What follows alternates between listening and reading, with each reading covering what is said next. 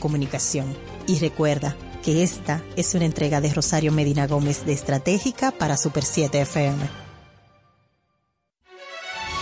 Repasamos la actualidad del acontecer nacional e internacional en el interactivo de la Super 7. Ágil, veraz, oportuno y equilibrado. De lunes a viernes de 2 a 4 de la tarde escucharás la información que llama al criterio con diversidades y estilos más atrevidos, bajo la conducción de José Gregorio Cabrera, Jochi Rosario, Emelín Valdera y Ricardo Fortuna, por la Super 7.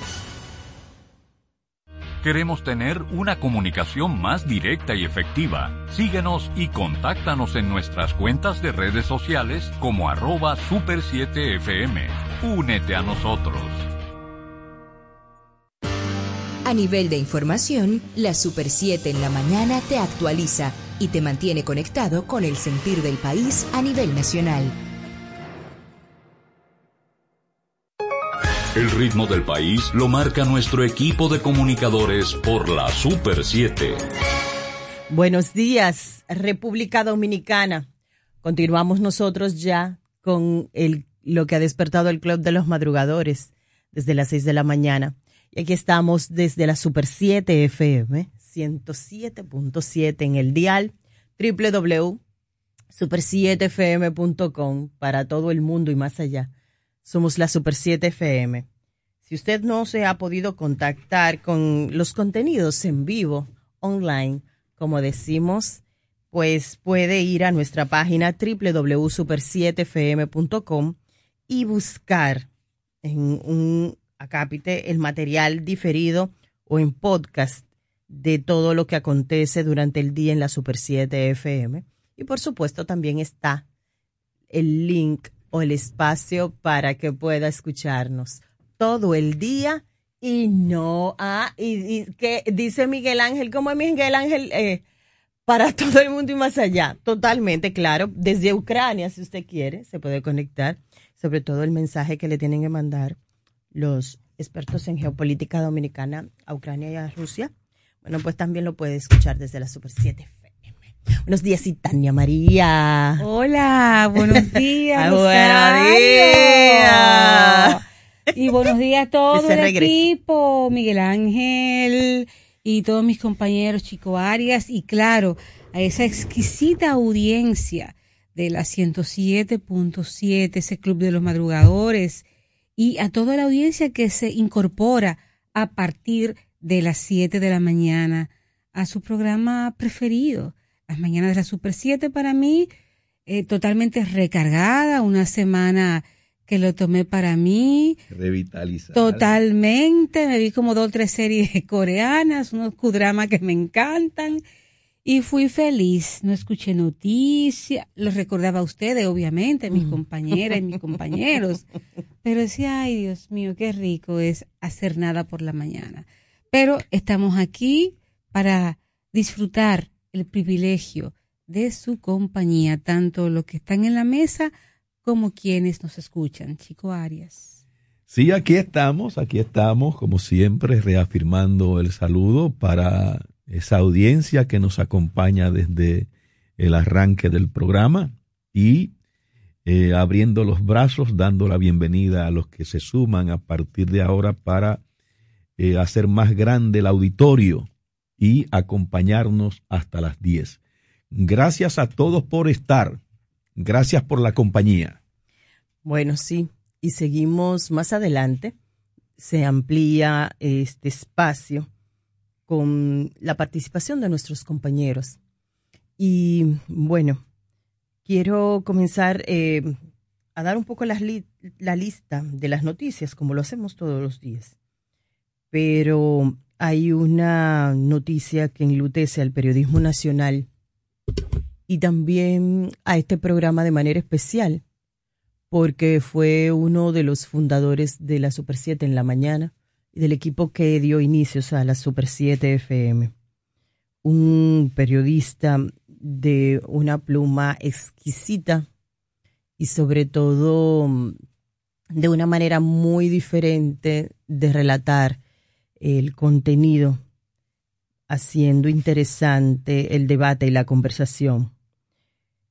una persona que siempre iba de manera frontal y hacía sus observaciones o también sus planteamientos eh, de acuerdo a lo que entendía. Orlando Hill, con eh, la manera también picaresca de colocarle un chiste o un estilo de broma a una situación muy seria, eh, también hacía el contenido del análisis del comentario en perspectiva y sobre todo de ser parte de la pluma editorial de diarios, periódicos, desde sus inicios en el periodismo. Anoche nos acostamos con la fatídica noticia de su deceso, de su muerte, y queremos enviar un fuerte abrazo desde la Super 7 FM a su familia, a sus amigos, muy amigos, que son amigos nuestros, y a sus familiares. Fallece y deja eh, toda una impronta, tanto en lo que escribió para la posteridad, con ese nivel de información también elevada, como eh, lo que escribió para otros también, porque está el oficio del escribidor, como diría García Márquez, y muchos de nosotros, y en el caso de Orlando, también por ese nivel de su retórica, fue en múltiples ocasiones contratado como, clara y evidentemente, como persona eh, conceptualizadora y propulsora también de contenidos. Hoy se marcha Orlando, dejando su trayectoria y en su trayectoria nunca haber descansado de trabajar, más que en los últimos días, ya que la enfermedad eh, ataca y ataca de manera muy fuerte. Así que el abrazo, que tengas mucha luz, Orlando, que tengas mucha luz. A mí me tocó mm, iniciar aquí, bajo la coordinación de él, en la Super 7 en la mañana, y siempre tuvimos el trato cordial eh, de respeto a mi trabajo y sobre todo de valorización de mi trabajo. Y eso uno nunca lo olvida. Así, con eso uno marcha de los equipos, como lo tratan a uno o a una con eso uno, eso es lo que uno nunca olvida de los 365 días que nos podemos ver, cómo te valoraron, cómo te trataron.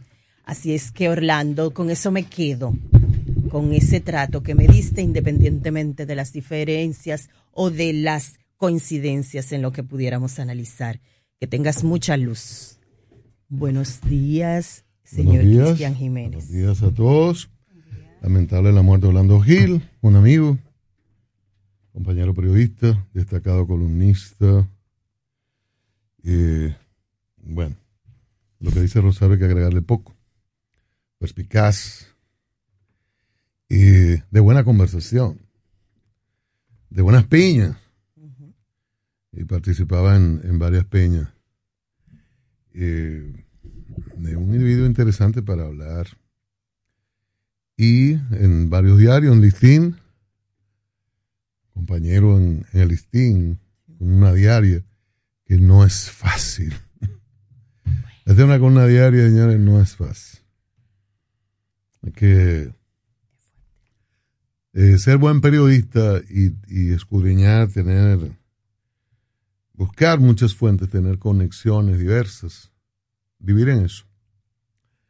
Y él, él lo hacía. Hablando de vida para para el periodismo, un poco retirado en los últimos tiempos, muy como muy metido en su, en su casa, en su apartamento, entre lectura y el ejercicio en, de la, la, lectura y la comunicación, el, leer y escribir, fundamentalmente, en, en las peñas con amigos. Y lamentamos mucho la muerte de, Orlando Gil.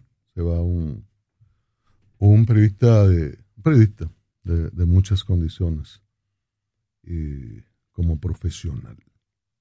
la solidaridad con sus familiares, a quienes no, no traté, pasa mucho que ese uno tiene relaciones con colegas, con amigos, y ocurre que no conoce a mucho cuando va a la funeraria, a veces usted no sabe a quién abrazar.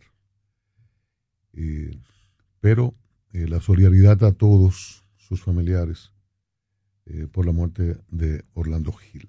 Me gustaría igualmente ofrecer mi, mi abrazo de condolencia a la familia de Orlando Gil. Como bien dices, eh, las palabras de Rosario resumen nuestro sentir como equipo y ella tuvo la oportunidad de trabajar aquí con él eh, cuando inició la Super 7. Entonces son palabras de alguien que, que estuvo un día a día con Orlando. Paz y luz a su alma y consuelo a sus familiares también quisiera em, enviar mi saludo solidario y desear luz al alma del también periodista Mario Rivadulla, que murió ayer. Era un referente en periodismo radiofónico. Yo recuerdo que, que siempre se, se hablaba de, en mi tiempo, ¿verdad?, de estudiante, del trabajo de Mario Rivadulla. Si mal no recuerdo, fue director de, de noticiarios de radio por lo pronto tenía algún programa, porque yo siempre mezclaba Mario Rivadulla con mi papá, que escuchaba muchas radio. Varios programas. ¿Sabes? Sí, entonces Mario Rivadulla, así más o menos, no sé en qué emisora era. Y en los en uno de los canales eh, locales tenía su sí. Entonces eh, hoy es un día eh, triste para el periodismo dominicano porque mueren realmente dos referentes de periodismo de opinión de opinión comprometida y de hombres de una gran inteligencia, que tenían muchas páginas para la izquierda, que no se convirtieron ni fueron Instagramers ni comunicadores, sino que fueron periodistas, de esos que solo los pare el tiempo, de calidad, junto con los libros, junto con la criticidad y junto con el saberse responsable de tener ante sí una página en blanco que llenar y un micrófono o unas cámaras. Que cada día estos son menos, somos menos cada día. Chicos. dominicano. Perdóneme. Hay una anotación que de origen cubano. pero en el 70 estuvo aquí. 51 años. no, y él lo decía, que él era ya dominicano. Decía.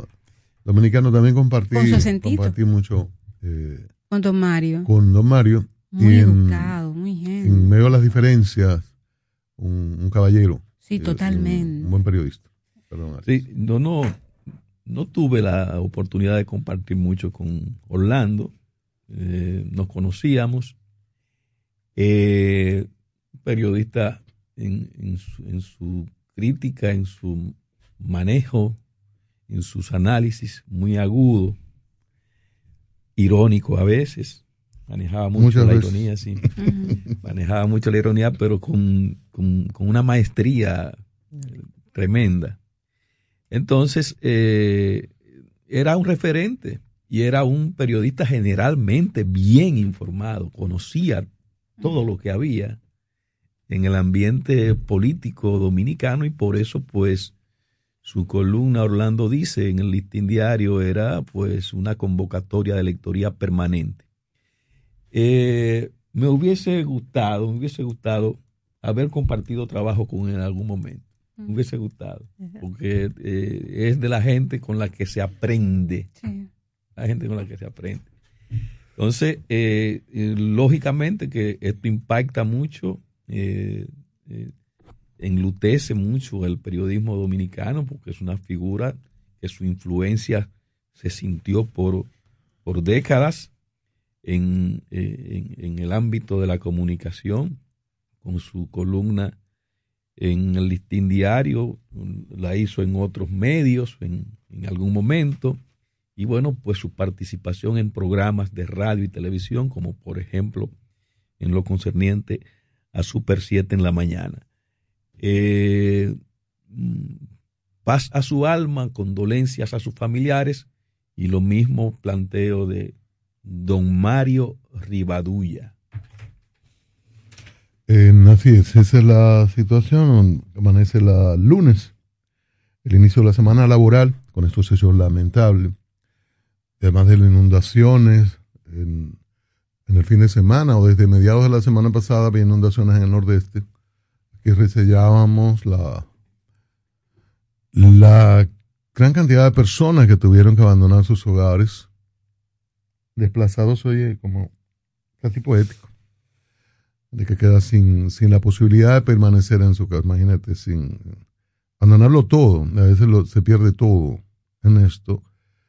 Claro, lo más importante es la vida, eh, pero hubo importantes desplazamientos, casas dañadas y poblados incomunicados. Se movió un poquito, estaba en el nordeste, abarcaba hasta el suroeste, luego un poquito más al este, hasta la Alta Gracia, para suspender el concierto de Juan Luis Guerra en, allá en Punta Cana. Y, y en la capital estuvo lloviendo también en sábado y domingo. Ayer un día salía el sol en momentos, el día llovía. Eh, y es así, vamos, todavía tenemos eh, una situación de inestabilidad en el clima. Conversaremos un poquito más adelante con Defensa Civil para que nos cuente de la situación, de las consecuencias dejadas por las lluvias.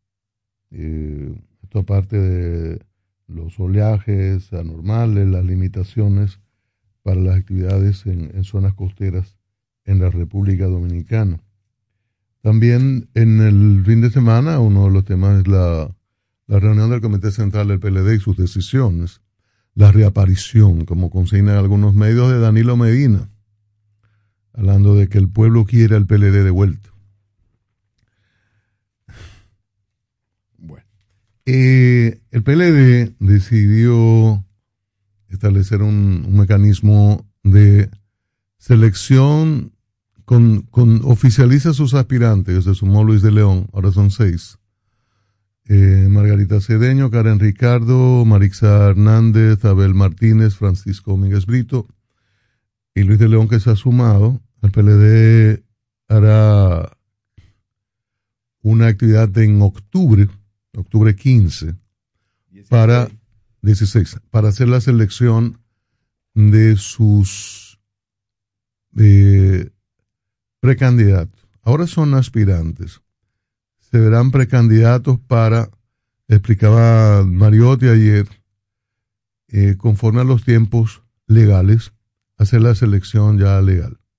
Son consultas, le llamó el PLD para salvar la parte legal, porque no puede escoger candidatos fuera de los plazos que da la ley, aunque la ley está en discusión, en revisión en estos momentos en una mesa que que parte de todas estas transformaciones y que ha tenido importantes encuentros, eh, reuniones en la Junta Central Electoral. Está la discusión de la, de la ley de partidos políticos y la, la ley electoral en sí. Y bueno, todo debe ser conforme a estas leyes y estas leyes conforme a la Constitución para que no ocurra lo acontecido, la, premura que hubo antes de las elecciones para aprobar la ley y luego el Tribunal Superior Administrativo y el Constitucional tuvieron que hacer 800 remiendos a, estas dos leyes que quedó como un Frankenstein, en que se, que se puedan hacer los cambios con mesura, con tranquilidad, para tener una ley electoral y de partidos, de régimen electoral y de partidos que pueda posibilitar reglas claras a las que los partidos, agrupaciones políticas se sujeten, porque siempre están como los peces de pesca, esos son unos saltos que dan para zafarse y, siempre están tratando de buscar atajos para violar las normas, zafarse de las regulaciones. Y eso es un, aspecto muy importante. el PLD tiene en su apuesta en, en, estos candidatos, ya algunos están recibiendo apoyo. Siempre hemos dicho que muy temprano el, PLD perdió y a las pocas semanas estaba hablando de candidaturas, en vez de centrarse en las transformaciones, en cambios estructurales, políticos estructurales, como refería ayer Medina, y bueno, va a las candidaturas, todo se queda sofocado, yugulado y, y no, no hay problema, es volver al poder y eh, allá las cosas se resolverán repartiendo los empleos y otras cosas. Eso, eso no es saludable para una organización que perdió en todos los niveles de elección, que debió ir a una, a, una gran transformación, pero eh, ha primado el sentido político electoral y el que hay gente ahí que no quiere que se haga una, una discusión a fondo, una revisión a fondo de lo ocurrido, de lo que debe ser el partido, que no debe ser un, un ente para beneficios familiares particulares y de grupos, los grupos dominantes que serán los mayores beneficiarios de un partido de Estado. y eso, todo eso queda atrás, ya los periodistas están montados en la patana, bueno, no han subido a, todo el país.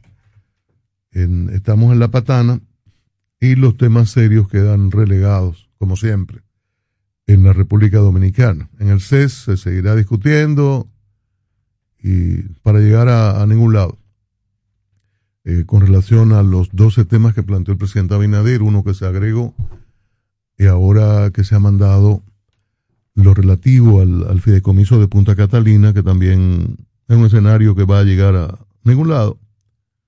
Y ya en el Congreso, en el Senado, que es la, aunque volverá a la Cámara de Diputados, en el Senado, que es la, instancia en el camino de este proyecto, de, esta, de este contrato, se podrían hacer vistas públicas, discusiones más amplias para darle forma al fideicomiso de Punta Catalina. Previo a eso, uno espera que se apruebe la ley que va a regular los fideicomisos públicos en la República Dominicana. Suerte a los peledeístas y que siga el sorteo.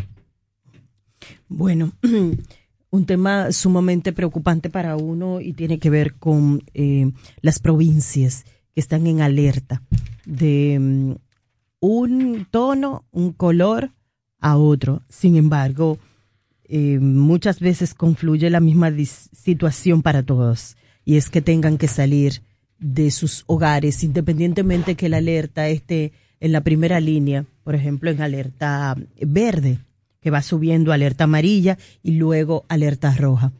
Las familias que han quedado, eh, aunque sea coyunturalmente, sin hogar, esto es un drama que lamentablemente eh, impacta sus vidas de una manera incluso que no se puede olvidar y que tarda incluso varios años en volver a recuperar.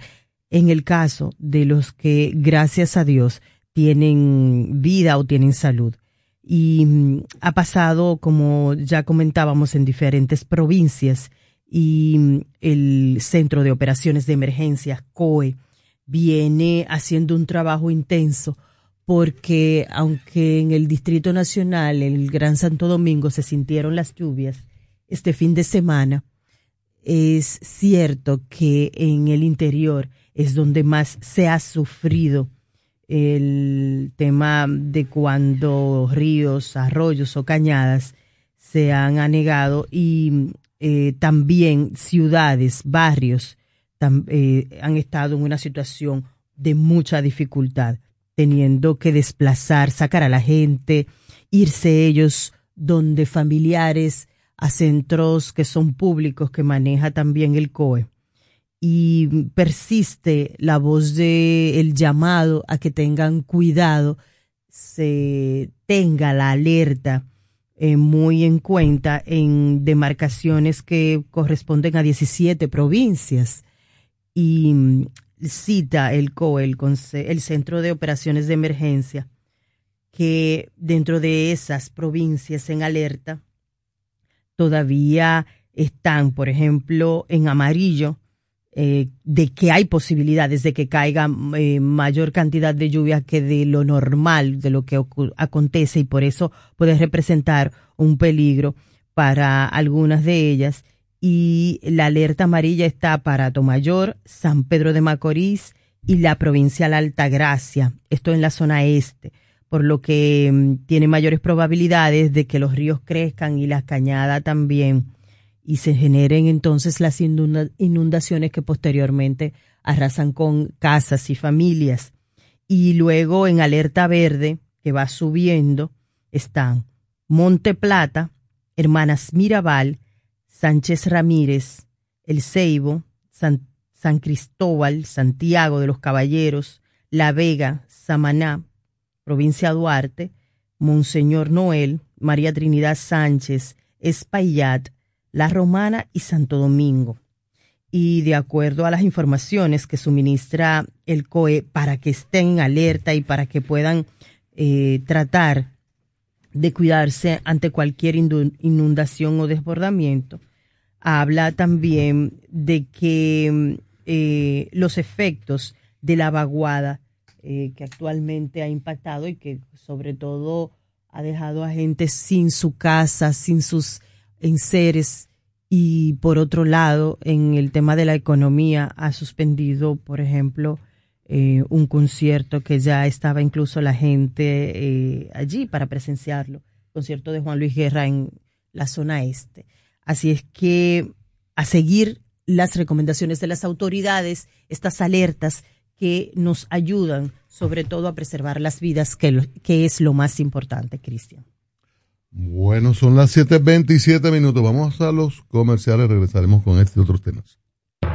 La Super 7 en la mañana, una opción diferente para mantenerse informado del acontecer nacional e internacional desde las 6 de la mañana por la Super 7.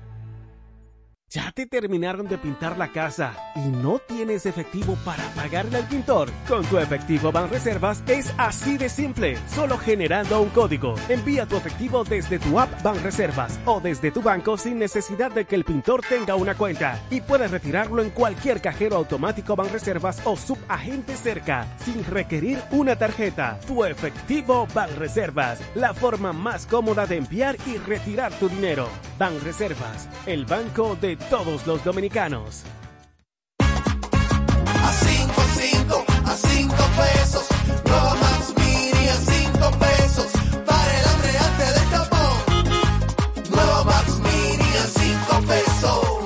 Nueva Max Mini, para esos raticos de hambre, por tan solo 5 pesos. Disponible en colmados. Max Mini, perfecta para tu bolsillo. City Laundry Shop, máxima calidad en el trato de tu ropa. Somos una lavandería y sastrería hecha a tu medida, con un servicio personalizado adaptado a las necesidades de nuestros clientes. Visítanos en la avenida Abraham Lincoln, número 156, La Julia. Comunícate al 809-532-5252 o al WhatsApp 849-456-5511. Síguenos en Instagram, arroba City Laundry Shop. City Laundry Shop, una lavandería hecha a tu medida.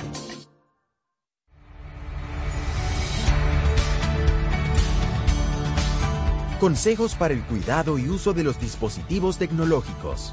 Transporta tu netbook o tableta entre dos cuadernos o libros de tu mochila. Coloca siempre tu dispositivo sobre una superficie plana y segura para que tenga buena ventilación. En el caso de la netbook, evita colocarla sobre tus piernas o la cama. Mantén tu dispositivo apagado si vas a transportarlo a algún lugar para evitar acumulación de calor dentro de la carcasa. Procura cargar la netbook o tableta con su cargador original.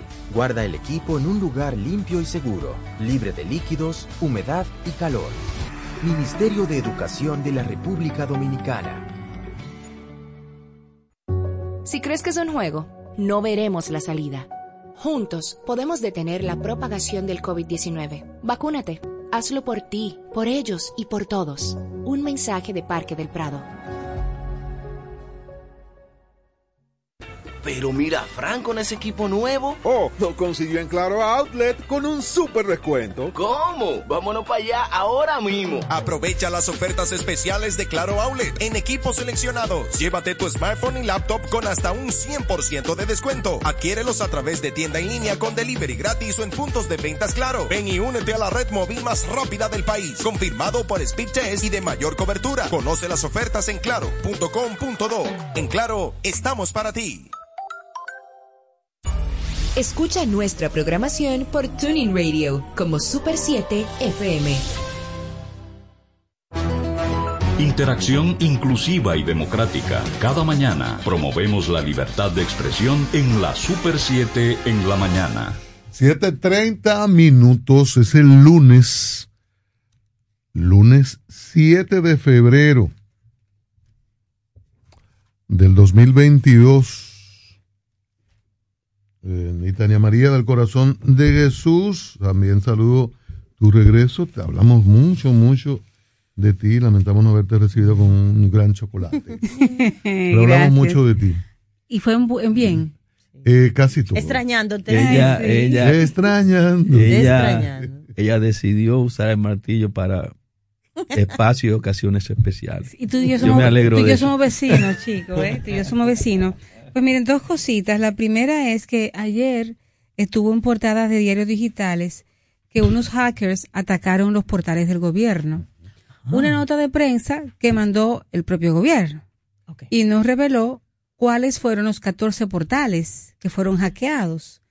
Pero también la nota, bueno, minimiza el ataque, que dice que fue un ataque eh, que no, no fue una cosa así tan, tan grave, entonces, eh, eh, Palacio, en la información que da en una nota de prensa, dice que consistió en el denominado, eh, técnicamente se dice como un defacement, el cual fue autoadjudicado por el grupo Hackers Hunters Bahua Pakistán Sindabad. ¿Qué es eso? No sabemos.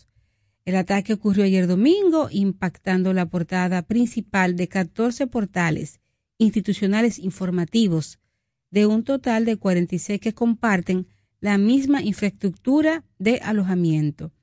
Este tipo de incursiones consiste en el aprovechamiento de vulnerabilidades no identificadas en los manejadores de contenidos.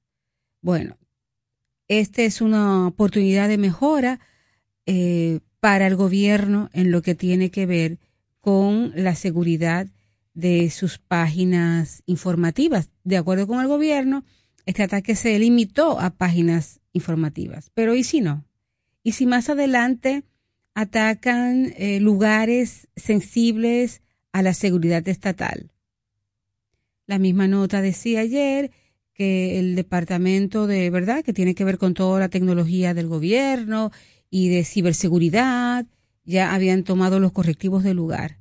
Pero eso indica la vulnerabilidad de, del sistema informático del gobierno. 14 páginas de instituciones estatales. Entonces, como decíamos antes, ojo al Cristo con esto, gente de ciberseguridad del Estado. No sabemos cuáles fueron, no nos las dijeron, no, no lo dice la nota que mandó el gobierno, pero hay un hecho, que unos hackers atacaron portales gubernamentales. Eso implica, reitero, um, refleja la vulnerabilidad, algo falló, hay rendijas por donde se pueden meter los hackers y al mismo tiempo una oportunidad de mejora. Otro información que quisiera compartir con ustedes, comentarles, es que hoy una información del diario, el Distin Diario Digital, dice lo siguiente, Danilo Medina, dos puntos. El pueblo dominicano necesita que el PRD vuelva al poder. Esto lo dijo ayer el expresidente de la República en, en el acto que tuvo ayer su partido. Él dice que esa organización política necesita volver al poder para concluir, ay mi madre, la obra inconclusa que llevamos, pero de verdad. Eso es lo que no saber del timing. político. Es no tener idea del timing, de cuando debo o no decir las cosas, de cuando calladito me veo más bonito. Porque no, no, expresidente, no. Así no. El PLD necesita volver a gobernar la República Dominicana para concluir la obra inconclusa que llevamos. ¿Será que tiene demencia senil? El pueblo dominicano necesita que nuestra organización vuelva al poder y somos nosotros los responsables de que el PLD vuelva al poder. Y también fueron ustedes mismos los responsables de que el pueblo mayoritariamente votara en contra del PLD. Y están muy frescas las heridas. Señor expresidente, fíjese que hoy comienza un caso histórico ante la justicia, que es el caso Antipulpo, expresidente Danilo Medina, donde el principal inculpado es su hermano, Alexis Medina, además de sus demás hermanos. Entonces, Magali Medina Sánchez, Juan Alexis Medina Sánchez, Cándida Montilla veo por ahí, no está inculpada, pero aparece dentro de una infografía que hizo Ociades Mora Ortiz para Diario Libre y que nos nos retrata, nos da, ¿verdad? Las personas con vínculos familiares que se extendieron por las empresas eléctricas, que también está, eh, tenemos ese, ese juicio pendiente. Hoy comienza el juicio de fondo. Hoy el Ministerio Público deberá comenzar a presentar las pruebas que demuestren su acusación. Siempre aquí en esta mesa se habla y tratamos de recordar que son los supuestos culpables, ¿verdad? Son supuestos. Bueno, a partir de ahora, el juez tendrá ante sí las pruebas que el Ministerio Público está compelido a ofrecer. De acuerdo con informaciones que traen hoy los medios, hay más de, mejor dicho, hay casi dos mil páginas de pruebas que constatan los argumentos del Ministerio Público. Entonces, por un lado, Danilo Medina dice que el pueblo dominicano necesita el PLD, que, el PLD vuelva al poder, al poder, pero hoy se inicia el, el juicio de fondo contra sus hermanos, sus hermanos, mejor dicho, y que el Ministerio Público tiene más de dos mil páginas de prueba. Entonces, yo siento que el expresidente Danilo Medina no está siendo bien asesorado o no se está llevando de lo que le puede decir sus asesores en comunicación. Porque en estos días, señor expresidente, calladito se ve más bonito.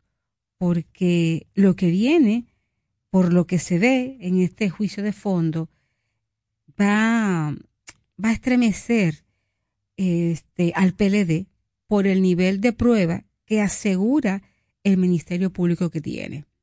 Así que nos tocará a nosotros, a la audiencia, estar atentos, leer y aprender y dejar un poquito las pasiones partidarias al lado, porque a final de cuentas, que esto sea y debe ser para el mayor bien de la sociedad dominicana, no para los PRMistas, PLDistas, reformistas, no, para nosotros, dominicanas y dominicanos.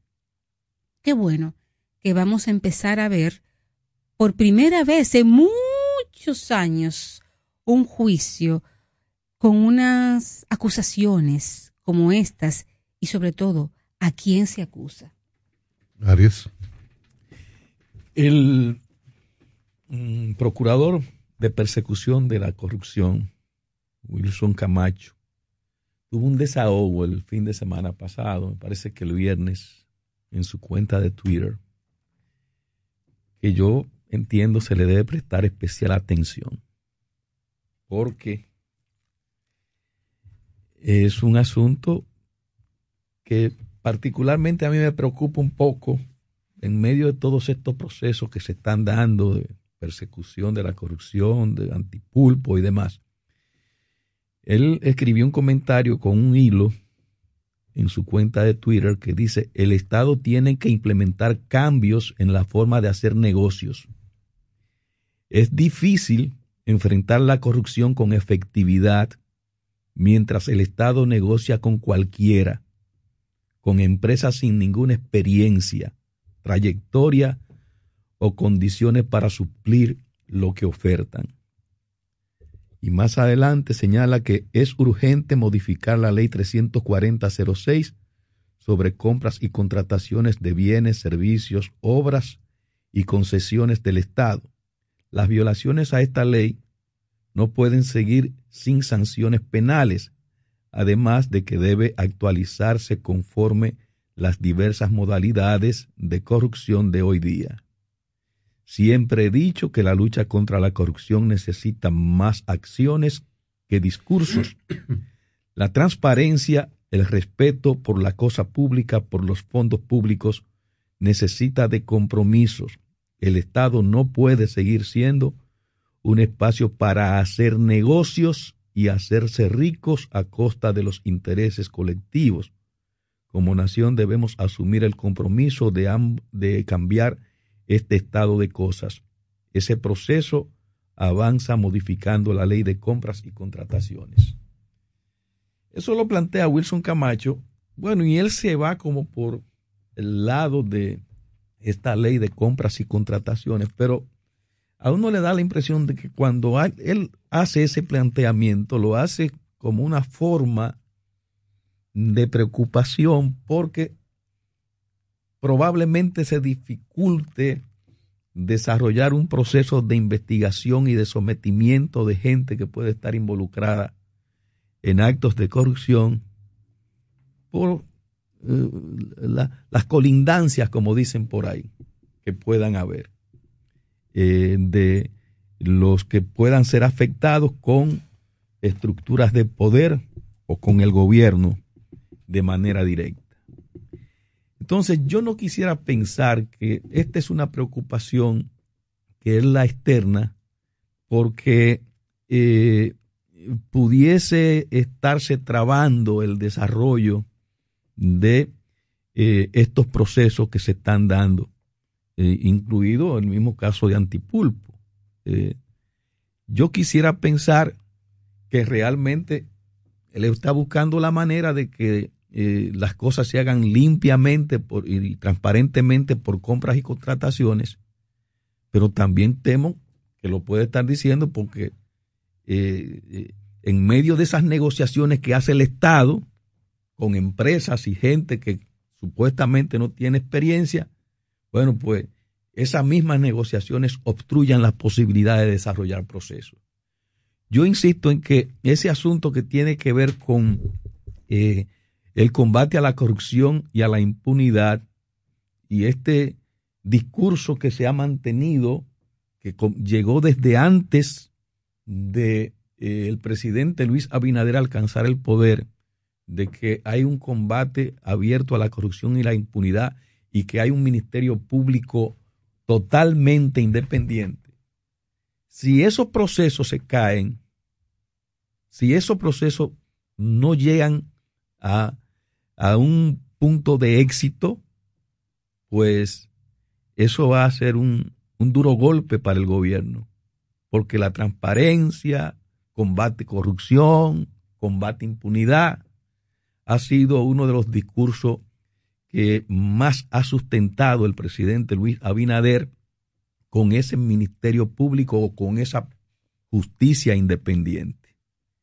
Entonces, yo creo que eso se debe cuidar y que eh, eh, esos procesos que se están dando, estos expedientes de corrupción, si no todos, una buena proporción deben eh, conducir a condenas en los tribunales, porque si no es así, va a ser una frustración para la sociedad dominicana toda que viene reclamando que los que eh, cometen peculado, los que cometen actos de corrupción sean traducidos a la justicia y debidamente condenados. Si eso no se logra al final, pues ese será un fracaso eh, descomunal del gobierno de Luis Abinader, porque él prometió que eso eh, se iba a hacer con todas las de la ley y que quien haya metido mano, pues iba a ser traducido a la justicia y debidamente sancionado. En ese sentido, me gustaría, perdón, hubo gente que eh, empezó a atacar al procurador Wilson Camacho, procurador en contra de la corrupción, incluso aludiendo de que él no, como él está bajo eh, las funciones, no debía expresarse en ese sentido. Yo que leí el hilo me parece un hilo que es parte de las pertinencias de ese cargo, porque es que precisamente tú no puedes estar combatiendo un acto que por otro lado el mismo marco legal lo sigue propulsando. o sea, es, e, es la serpiente de diez mil cabezas, porque puede colocársele presupuesto a la lucha contra la corrupción desde la fiscalización y puede también desde la persecución, que es lo que le corresponde a él y a la magistrada Jenny Berenice. Pero si en sus simientes la ley permite, tiene fisuras y tiene maneras múltiples de que se pueda, o debilidades, de que se pueda realizar acto de corrupción, es el cuento de nunca acabar. Y yo creo que es también pertinente que un procurador fiscal haga las acotaciones teóricas necesarias y aportaciones, porque es donde se supone que el final llega, pero no es el principio, la persecución. No, no, no, no, no. La persecución y la prevención deberían estar incluidas en la ley y fortalecerla permanentemente, porque aquí, se, aquí a cada rato se, se fortalece como corresponde la ley antilavado y no hay ningún problema. Entonces, él dice correspondientemente que hay que modificar la ley 340-06 sobre compras y contrataciones de bienes y servicios, obras y concesiones del Estado, porque tiene formas múltiples de eh, que pueden promover la corrupción. Y por ahí se puede entrar ese gran mal. Y lo otro es que están muy ajenos de lo que es la función de un procurador eh, fiscal contra corrupción, aquel que solamente se limite a hacer eh, y, ejecutar la parte de, de someter, de perseguir. No, hay una parte intelectual y también propositiva que deben ellos hacerla porque en función de lo que encuentran permanentemente. Entonces yo creo que, eh, y leí el hilo también, no se sale de lo que le corresponde técnicamente a un procurador fiscal, porque, que, o sea, eh, es nada más el, el persecutor con las esposas puestas, el fiscal. Pero yo creo que, al contrario, yo creo que eso le da fortalecimiento institucional a lo que está haciendo. Y bueno, ¿y quién, quiénes no? ¿Quiénes más que ellos los que están persiguiendo eh, corrupción para que le enseñen al pueblo, le enseñen dónde deben fortalecer ese consenso social que es la ley. Bueno, esta es una buena oportunidad para que los legisladores le tomen la palabra en el Congreso Nacional, porque hay que hacer una modificación, ¿verdad que sí? Y somos el cambio y estamos luchando contra la corrupción. Yo siento que él se la puso en bandeja de plata. Si queremos real y efectivamente combatir la corrupción, vamos a cambiar la ley y él está en todo su derecho de expresarlo por lo, por lo que ustedes vienen de, analizar. Él, él, lo puede hacer. Yo vi los ataques a Wilson Camacho, Camacho por eso. Y hay personas que se sienten perseguidas, sobre todo litorales que tienen dificultades hoy con el Ministerio Público, en el sentido de que tienen investigaciones o, o tuvieron en el gobierno en la administración de Medina o en este. Pero él ha hecho algo que, es un aporte importante. Yo siempre he dicho que los actores deben participar en al menos opinando sobre reformas, porque constitucionalmente hay eh, instancias que tienen iniciativas de ley. La Junta en su materia, ¿verdad? La Junta hace propuestas, hace planteamientos, iniciativas, eh, y otros. Procuraduría o un procurador adjunto no, pero son los actores. Es el director de persecución de la corrupción y es del que más sabe o de los que más saben de qué cosas estarían fallando para una efectiva persecución de la corrupción. Y esto no tiene apellidos. es simplemente una función de la entidad que dirige la política criminal del Estado, que está en el, en el trabajo diario, el que tiene años ahí, ha estado en varios gobiernos, sabe perfectamente cuáles son las falencias y qué importante que señala elementos que pueden mejorar. Carlos Pimentel en algunos momentos ha planteado también lo relativo a mejorar la ley de contrataciones públicas, a 340. Hay gente que no les gusta que, que se opine, que entiende que solo es el Congreso. No, están equivocados. En, ellos son los que los que más tendrían conocimiento de dónde fallan estas, estas leyes, que se puede apretar. Mucha gente dice falta diente a la, a la, a la ley de contrataciones públicas. Y realmente hay muchas fisuras. Se hizo una ley buena en su momento, o se sacó lo que, lo que se podía en ese contexto. Es 06, ¿verdad? Es del 6, la ley 340-06. Pero han pasado ya 16 años y hay muchos cambios, hay avances en tecnología que permiten adecuaciones para, para ir cerrando cada día más esas fisuras porque con esa ley y con ejecutivos exigentes se cuelan muchas cosas. Se cuelan muchas cosas. Y además el poder político y, individuos curtidos en, en, la administración pública, en la burocracia oficial, buscan esas rendijas para colarse. Entonces, qué bueno que Wilson Camacho, director de la dirección de la Procuraduría de Persecución de la Corrupción, opina, señala, qué bueno que Carlos Pimentel, responsable de contrataciones públicas, de dirección de contrataciones públicas, opina sobre esto y trata de que se mejoren los instrumentos de persecución de la corrupción.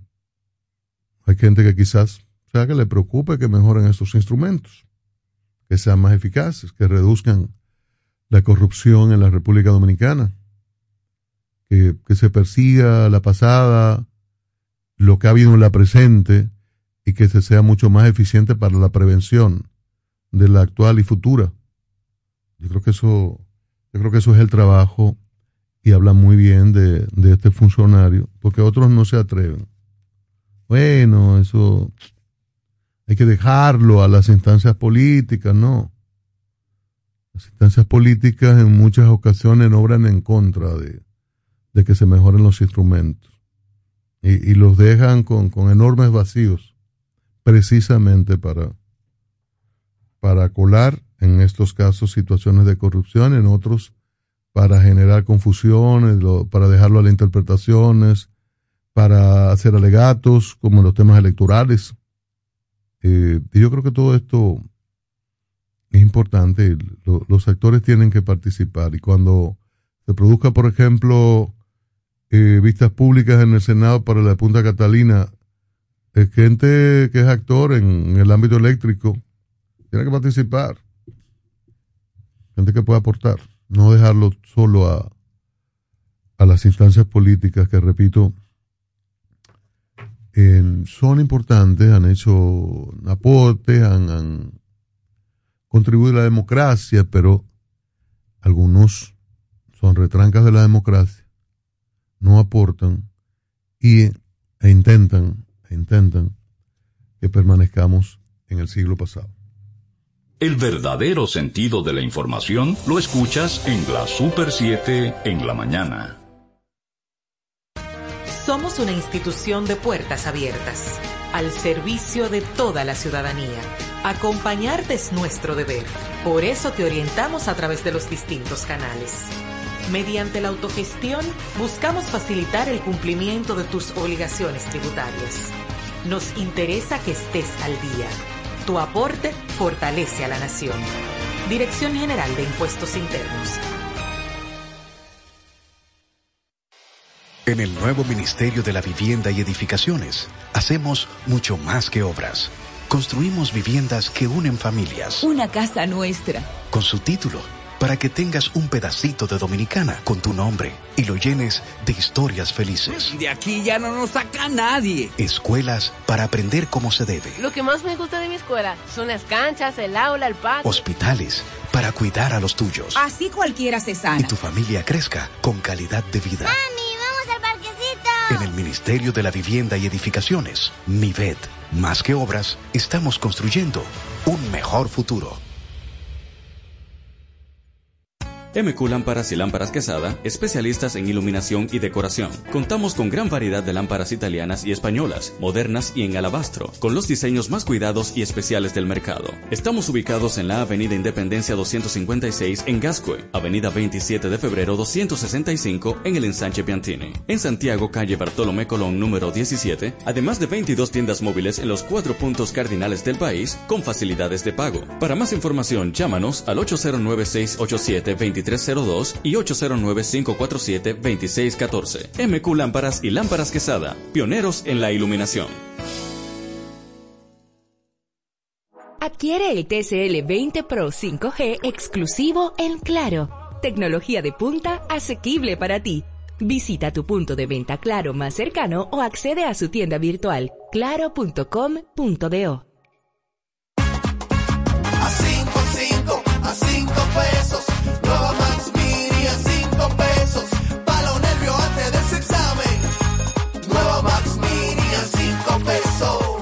Nueva Max Mini, para esos raticos de hambre, por tan solo 5 pesos. Disponible en colmados. Max Mini, perfecta para tu bolsillo. Mira tú, que estás chateando en el celular. Ven a vacunarte. ¿Qué estás esperando? Solo faltas tú. Yo tengo mis tres vacunas. Mi esposa tiene sus tres vacunas. No le podemos dejar esto solamente al gobierno, porque es para bien para todo. Ya yo me vacuné. Ahora te toca a ti. Vacúnate ya para terminar con la pandemia de una vez por todas. Vacúnate RD. Somos Super 7. Una panorámica informativa y amplia. Solo la escuchas en la Super 7 en la mañana. Son las 7.58 minutos. 7.58 minutos. Estados, eh, República Dominicana insta a Estados Unidos y a Rusia a evitar confrontación militar. Ya no. Estoy conteniéndome, ¿verdad? Para no burlarme. Ay, no. Y, y la palabra insta, cuando usted tiene poder, te insta, ¿verdad? Usted puede emplazar, usted puede combinar. Pero cuando usted no tiene poder, usted exhorta, usted plantea, usted sugiere, usted pide solicita, ruega y, a que le pongan las armas, a desmovilizar tropas que ya eh, han colocado en distintos puntos estas potencias enfrentadas en temas Ucrania. Rusia tomó parte de, de Ucrania hace unos años Estados Unidos amenazó, Putin no hizo caso. Se quedó ahí, alegando que hay uno, que los residentes en este punto ahí, cerca de ese paso importante para paso fundamental estratégico, es la, la ciudad de... Wow, bueno, ya me vendrá la. Y decía que eran rusos, históricamente eran rusos, eso fue el alegato, pero es un tema estratégico desde el punto de vista económico y político. Estados Unidos nada podía hacer, amenazó Europa también, eh, Putin se quedó con ese punto, ahora hay denuncia de que invadiría Ucrania, los rusos lo niegan. En Europa hace advertencias, Estados Unidos también. Estados Unidos mueve parte de tropas y bueno, y hay una alarma mundial lo que impacta en todos los sentidos. Petróleo que ha estado subiendo también recibe impactos de esta naturaleza y la semana pasada hubo muchas quejas en el país por el aumento de precio de, los combustibles, de los derivados. El gobierno trató de enfrentar esto diciendo que en Homero Figueroa, como vocero del gobierno, diciendo cómo, cómo hubiesen aumentado los, los precios de los combustibles si se traspasa completamente el nivel porcentual de alza de petróleo a los derivados. El gobierno no convenció, realmente hay un subsidio de, hace mucho tiempo. El gobierno subsidia, pero por el otro lado es de los países con más altos impuestos a los combustibles. Porque, eh, como he dicho en otro momento, toman el impuesto ahí en la manguera. Es el más fácil. Recuerde que con caso de ITEVIS hay una evasión de más de 40%. Em, y otros tipos impositivos también hay evasiones. Y, y, uno pregunta, pero ¿por qué no reducir esto a 10 antes de aumentar impuestos? Y pasan gobiernos y no hay manera. Se hacen anuncios de mejorías, pero no hay manera y lo que se acude cuando se habla de reformas fiscales, esa alza en, los distintos impuestos que pagamos una parte de los ciudadanos. Entonces sigue comprimiendo a una parte, a un segmento de clase media hacia arriba, eh, pero al hacia arriba no, llega tan a los que están en esa, en esa parte superior, porque ellos saben cómo eludir la ilusión es una forma de evasión hermosa cuando usted tiene dinero y tiene los, evasión autorizada. Tiene los instrumentos para poder zafarse de la vista y del alcance de la autoridad fiscal. Entonces, es un, es un cuadro incómodo cómo se dan, en, cómo se dan estos impactos y mientras en, esté aquella tensión tan lejos, o aparentemente tan lejos, habrá más elementos para aumentos de los precios del petróleo. El presidente Abinader dijo, bueno, si yo tuviese Petrocaribe, mmm, tuviesen más baratos los precios. Hubo respuestas de economistas y de exfuncionarios eh, diciéndole que no, que desconocía realmente el instrumento Petrocaribe y que no era exactamente una, una reducción. Recordemos que sobre cuando se estableció Petrocaribe, con el gobierno de Chávez, cuando el petróleo alcanzaba 80 o más, eh, había mm, créditos en condiciones blandas a partir de ese precio para los países que formamos parte de Petrocaribe. Y, pero no hay forma de convencer a uno de que le vendan un, servicio, un artículo más caro. Esa tensión, reitero, va a seguir presionando precios. La, el planteamiento de República Dominicana como un ente de Naciones Unidas, incluso hemos estado hasta en la, la presidencia del Consejo de Seguridad. Bueno, eso es se ha corroto la formalidad, está bien, es bueno plantearlo, quizá no instar y sugerir. Y ahí está, quizá tomen una nota y la olviden o quizá ni tomen nota de esto. Y República Dominicana cumple con la formalidad de llamar a evitar la confrontación, que realmente hay tensión. Los grandes siempre tensan, pero no se enfrentan. Eh, el momento más cercano fue la guerra de, los misiles, Cuba 61, ¿verdad? 61-62. Se colocaron misiles, pero cada 100 sabe lo que implica una confrontación de esta naturaleza y no son locos. Y son usualmente confrontaciones limitadas a territorios pequeños.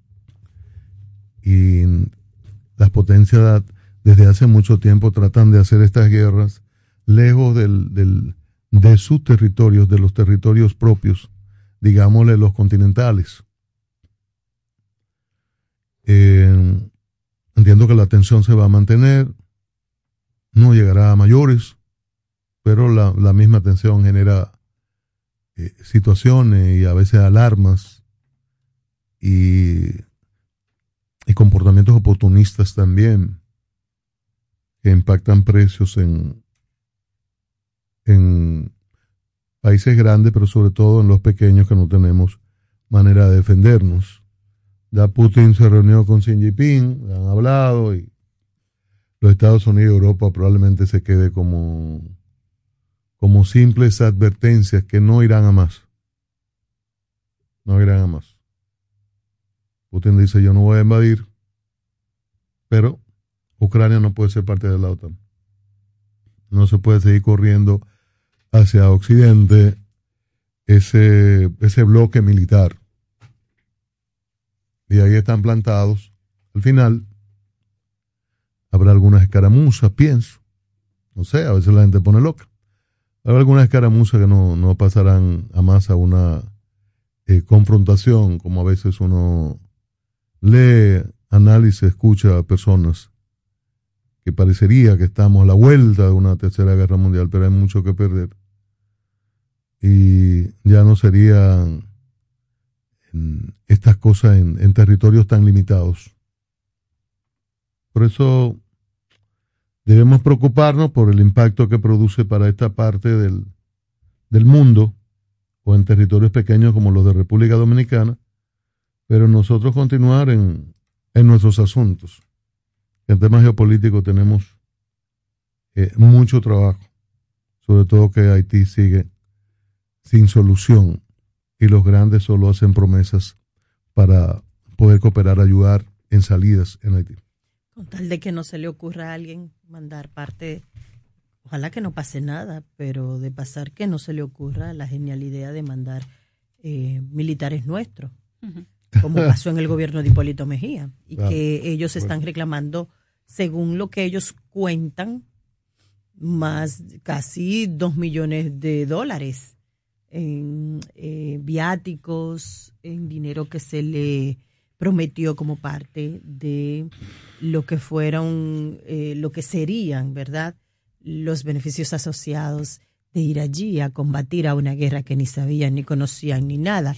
Y el Estado dominicano no ha querido cumplir con eso porque, bueno, por el nivel de irresponsabilidad. Miren, eh, la semana pasada el Diario Libre publicó un reportaje escrito por Adalberto de la Rosa, colega eh, ya de mucha trayectoria y que se ha desempeñado en varios medios de comunicación, radio, televisión, periódico. Y tiene que ver con el estado del cementerio Cristo Redentor. Esto es reiterativo. Y qué difícil. Imagínese usted que el cementerio donde están los restos, por ejemplo, de personalidades que tienen arraigo, que tienen trayectoria y gente que vela por ellos, que tienen fundaciones incluso que siguen el cuidado de su legado, como lo es el doctor José Francisco Peña Gómez, que allí descansa, y también Joaquín Balaguer, que allí descansa. Ambos tienen seguidores, amigos, eh, fundaciones e institutos incluso que, que siguen su, su trayectoria y su pensamiento. Pues miren, de uno de los lados de este eh, camposanto, como también se le llama, la, lo que es la verja perimetral está totalmente en el suelo. Antes de eso, y que posibilita la entrada de quien sea por ahí, porque es que si ustedes ven el reportaje, em, está colocada el, todo el material que es fuerte, que es de blog, está ya en el suelo y por ahí puede ingresar y hace incluso eh, eh, límite con casas ya, sectores habitados en las cercanías del cementerio Cristo Redentor. Pues señores, eh, como parte de la peor miseria que podemos nosotros evidenciar en los seres humanos. O sea, yo cada vez que escucho algo parecido digo, pero es que no puede haber una miseria más atroz que alguien que se meta a un cementerio, a, oigan, a sostener relaciones sexuales, a eh, robar velones, eh, utensilios que se colocan en las tumbas o en los nichos, que de paso hay otros miserables, casi zombies también, que se los compran. Porque válgame la vida, si usted quiere utilizar un velón, flores, evidentemente se va a dar cuenta que eso está eh, recién utilizado y si se lo compra a alguien en esas cercanías, sabe de dónde viene. Entonces usted otro grupo de eh, ese segmento que uno piensa que nada más están en las series y en las películas de Jason, de, de, de, bueno, no le puedo decir de cuántos zombies, porque la verdad que es miserable, es miserable, Itania.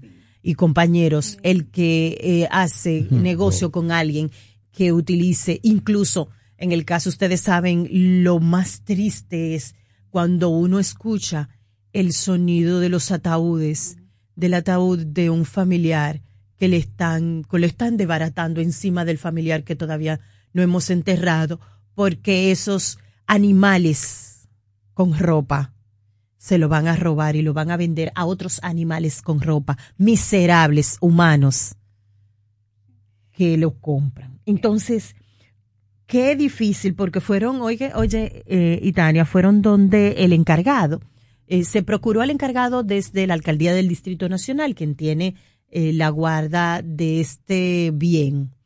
Y dice, le dicen allá que bueno, que el problema es que no hay suficiente luz por ahí, que cuando llega la noche, que no hay cámaras, y que sí por donde están, por ejemplo, las tumbas de José Francisco Peña Gómez y Joaquín Balaguer sí las hay, que tenía que ir al, porque parece que comparte funciones, el que administra el mercado nuevo y el que administra este, el, el, y que tenían que ir el cementerio, que tenían que ir allá al mercado a conversar con la persona que no apareció, según lo que relata Adalberto de la Rosa. Al final, no hay corresponsabilidad, no hay responsabilidad de eh, eh, la entidad que debe velar por esto.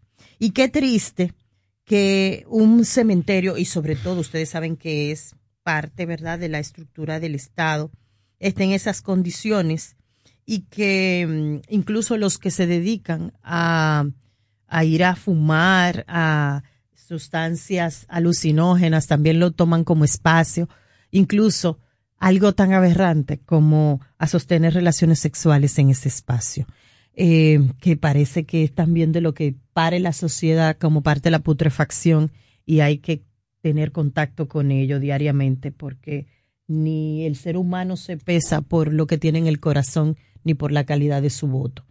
Eh, pero bueno, lo que yo quiero llamar a la atención con esto es que ojalá que las personas que tienen a sus seres queridos allí también puedan de algún modo tener paz, porque no la tiene alguien que ha pagado y ha buscado un dinero de donde no lo hay generalmente o donde hay una colecta para darle feliz un, descanso de paz, feliz no, un descanso de paz a su familiar y no lo puede lograr porque eh, el cementerio Cristo Redentor está en estas condiciones. Vamos a las llamadas, compañeros. Creemos en la libertad de expresión. Comunícate con la Super 7 en la mañana. 809-565-1077. Son las 8.12 minutos. 8.12 minutos. Esto ya está bien, ¿verdad? Es su turno. Eh, vamos a tener en un ratito a José Dantes, secretario de los Asuntos Jurídicos del PLD, miembro del Comité Político, sobre la reunión de ayer la selección de candidatos, de, precandidatos. Son aspirantes, seis que serán precandidatos para luego elegir a un candidato. Aspirantes. Díganle aspirantes, precandidatos para luego elegir a un eh, candidato. Es la, las precisiones que se hicieron ayer y con Dantes.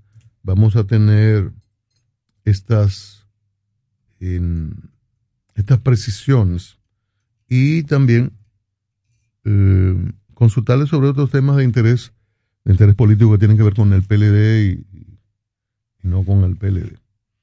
Y los que los, los amigos oyentes tenemos contacto con ellos. Una, una anotación antes de que no que se comuniquen con nosotros es que yo estaba viendo la nota, algunos periódicos publicaron la nota de turismo, tenemos una rueda de prensa al ministro, pero varios medios publicaron la nota que envió turismo, no como una participación de sus periodistas en la rueda de prensa, que eso es muy diferente. En los últimos tiempos, a veces hacen encuentros o se mandan notas sin hacer los encuentros, como quiera las instituciones mandan las notas y se publican las notas con todos los adjetivos y todas las cosas y oh. toda la grandilocuencia y todas las hipérboles que, utilizan. Una cosa tremenda. Desvergonzosamente. Entonces yo me encontré con esta nota que dice que el turismo, récord 129% respecto al año anterior, que era el 21, estábamos en plena pandemia, un, un momento que no, no había circulación. Pero ocurre que más de medio millón de personas vinieron, no residentes. Pero se hizo mucha propaganda con los 738 mil que vinieron en diciembre. Entonces casi un cuarto de millón menos. Entonces, récord, en la, y publica, se publica la nota y récord y medio millón y bueno, y, y se sigue hablando de otras cosas y por donde entraron y todas estas cosas. Entonces hubo una disminución de un cuarto de millón. Bueno, hubo suspensión hace unos días de vuelo y esas cosas, pero ese como que se quieren manejar y manipular tanto que, que, que caen en su propia trampa. Buenos días, diga usted. Equipo maravilloso. Diga usted. Sí, buenos días. No, y solamente esto se ha hecho después de, los últimos 18 meses. Antes no se había hecho nada de eso. Eh, para sugerirle al, al presidente, eh, quiero decir esta cosa y otra más. Eh, sugerirle al presidente que, que ahora en su le van a dar un diplomado de cómo eh, ser presidente.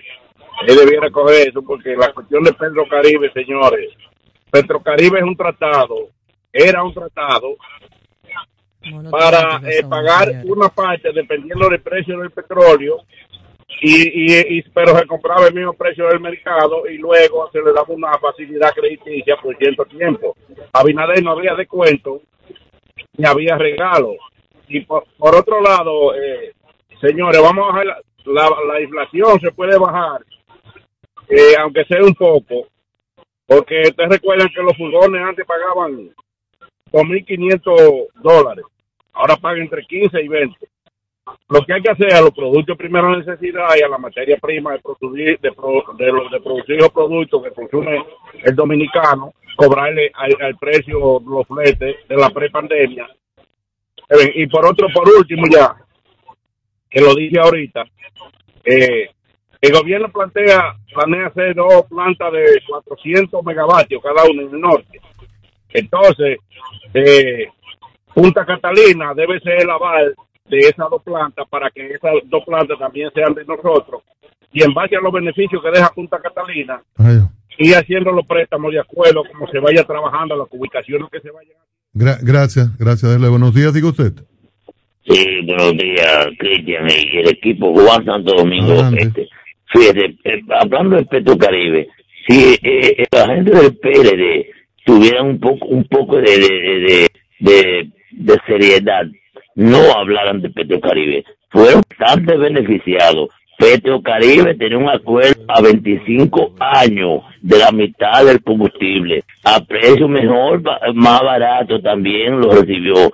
Pero Lionel Fernández, que te, había un problema de chat con Carlos Andrés Pérez, el PRD y compañía por elección, le hizo la vida imposible a Hipólito Mejía y le quitó el acuerdo de, Petro Caribe y le, le quitó el acuerdo que había de San José con Venezuela.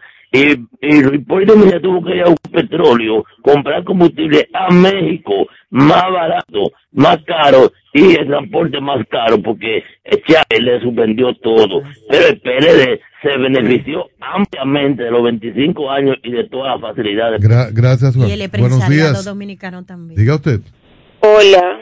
Hola. Caracola, bienvenida. Hola, gracias. Y hacías falta. Ay, gracias. Mire, señores, el sábado pasado yo estuve en la calle y me fui en un taxi de Hydra.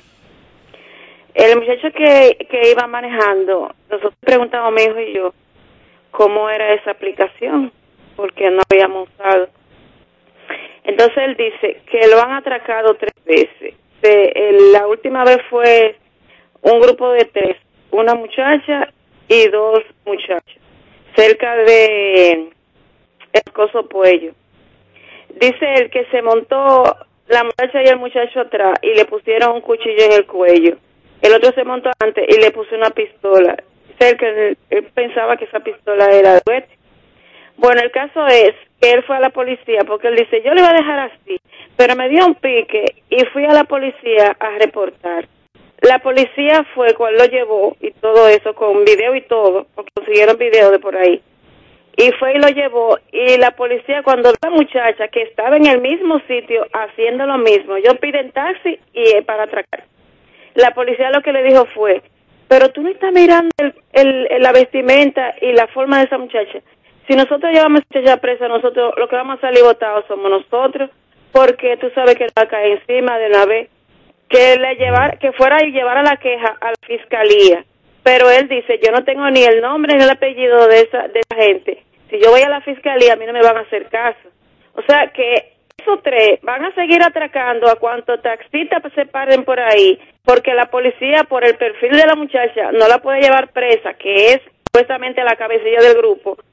Y, y la fiscalía, sin el nombre y el apellido, no van a hacer nada, aunque estén los videos ahí.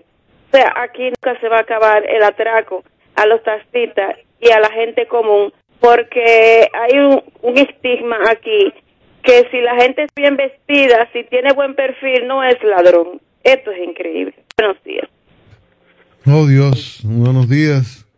Los muchachos de la romana, sí, los del, los que busca el coronel porque andan con lentes y con abrigo. Buenos días, diga usted. Sí, buenos días. Un poquito más fuerte, por favor. Andrew Gómez, buenos días. Adelante.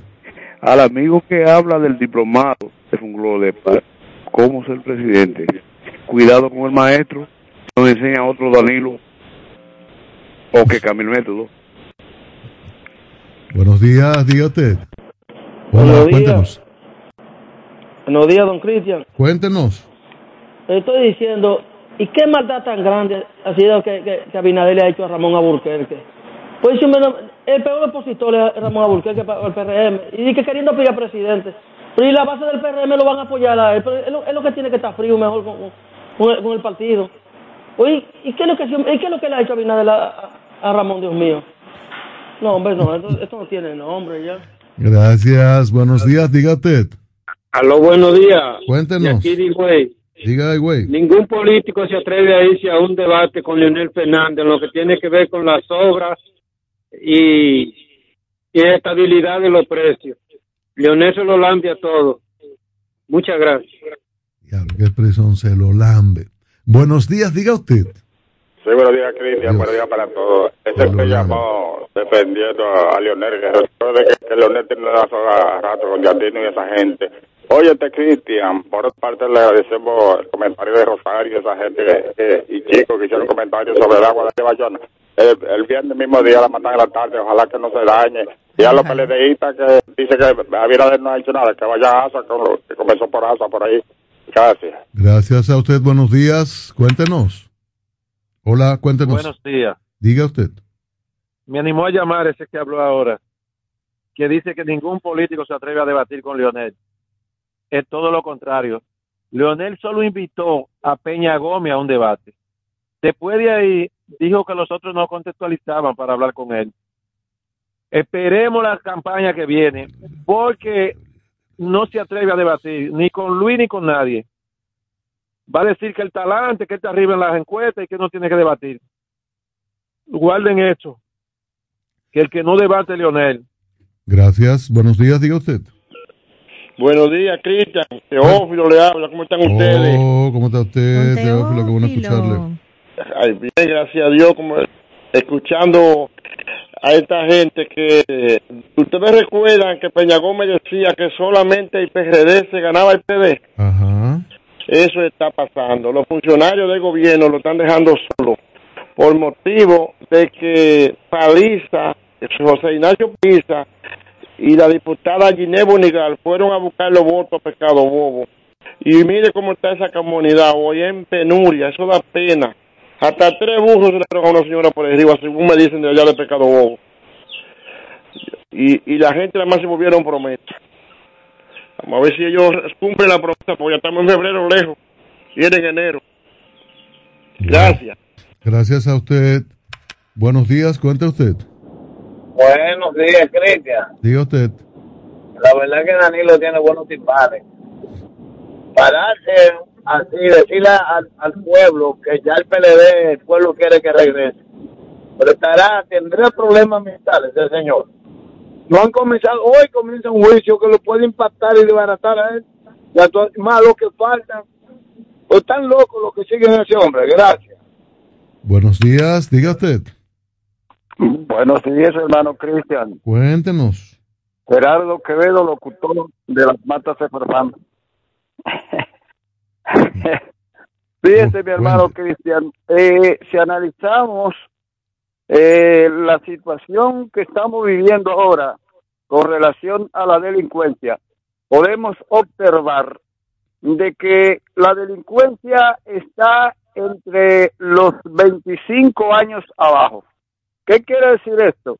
Que esa delincuencia fue engendrada precisamente durante los gobiernos del PLD.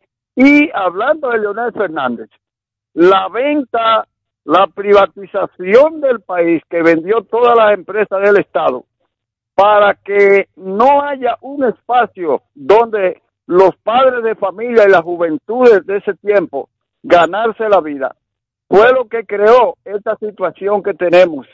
Así es que a Leonel Fernández que no hable de volver a ser presidente. Gracias. Buenos días, diga usted.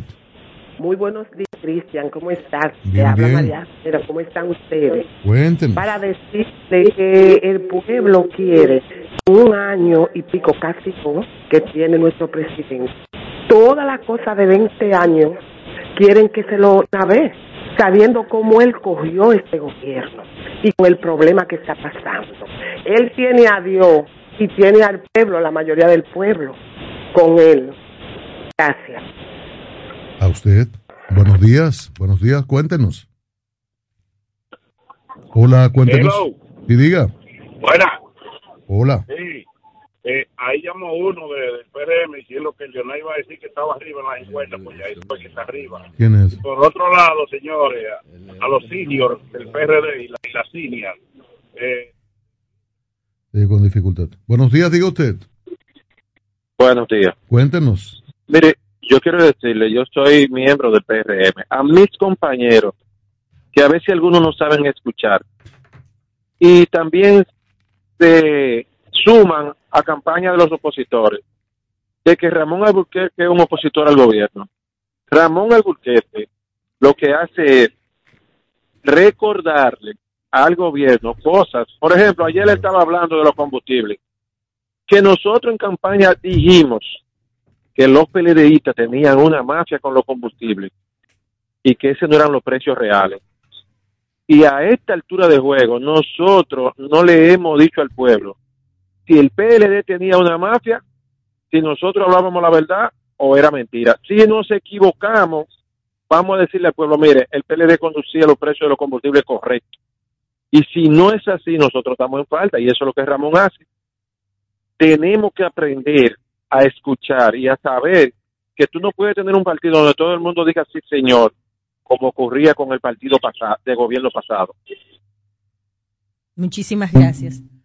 Bueno, eh, otra llamada, Miguel Ángel, y nos vamos a la pausa. Ah, bueno, pues nos vamos a la pausa y regresamos con más contenido aquí en la Super 7 en la mañana. Estás escuchando la Super 7 en la mañana. ¿Se te quedó la tarjeta de débito en casa y necesitas efectivo? Pues así de simple tendrás tu efectivo, sin necesidad de tarjeta, solo generando un código. Programa tu retiro desde tu app Reservas o desde tu banco y busca tu efectivo en cualquiera de nuestros cajeros automáticos Reservas. Tu efectivo Reservas, la forma más cómoda de enviar y retirar tu dinero. Reservas, el banco de todos los dominicanos. Pero mira, Frank con ese equipo nuevo. Oh, lo consiguió en Claro Outlet con un super descuento. ¿Cómo? Vámonos para allá ahora mismo. Aprovecha las ofertas especiales de Claro Outlet en equipos seleccionados. Llévate tu smartphone y laptop con hasta un 100% de descuento. Adquiérelos a través de tienda en línea con delivery gratis o en puntos de ventas Claro. Ven y únete a la red móvil más rápida del país. Confirmado por Speed Test y de mayor cobertura. Conoce las ofertas en claro.com.do. En Claro, estamos para ti. free. Porque lo primero es lo primero. Delante de una feliz pareja siempre hay unos gandules guisados con coco o un sabrosísimo mono de gandules y detrás una sabia y tradicional herencia para cocinar tan sabrosos platos, porque ella siempre tiene delante los gandules la famosa, verdecitos, frescos y con coco. Porque lo primero es lo primero. De la famosa, claro. Y la famosa, lo más natural. En el nuevo Ministerio de la Vivienda y Edificaciones, hacemos mucho más que obras. Construimos viviendas que unen familias. Una casa nuestra. Con su título, para que tengas un pedacito de dominicana con tu nombre y lo llenes de historias felices. De aquí ya no nos saca nadie. Escuelas para aprender cómo se debe. Lo que más me gusta de mi escuela son las canchas, el aula, el patio. Hospitales para cuidar a los tuyos. Así cualquiera se sana. Y tu familia crezca con calidad de vida. En el Ministerio de la Vivienda y Edificaciones, MIVET, más que obras, estamos construyendo un mejor futuro. MQ Lámparas y Lámparas Quesada, especialistas en iluminación y decoración. Contamos con gran variedad de lámparas italianas y españolas, modernas y en alabastro, con los diseños más cuidados y especiales del mercado. Estamos ubicados en la Avenida Independencia 256 en Gascue, Avenida 27 de Febrero 265 en el Ensanche Piantini. En Santiago, calle Bartolomé Colón número 17, además de 22 tiendas móviles en los cuatro puntos cardinales del país con facilidades de pago. Para más información, llámanos al 809 687 23 302 y 809-547-2614. MQ Lámparas y Lámparas Quesada, pioneros en la iluminación.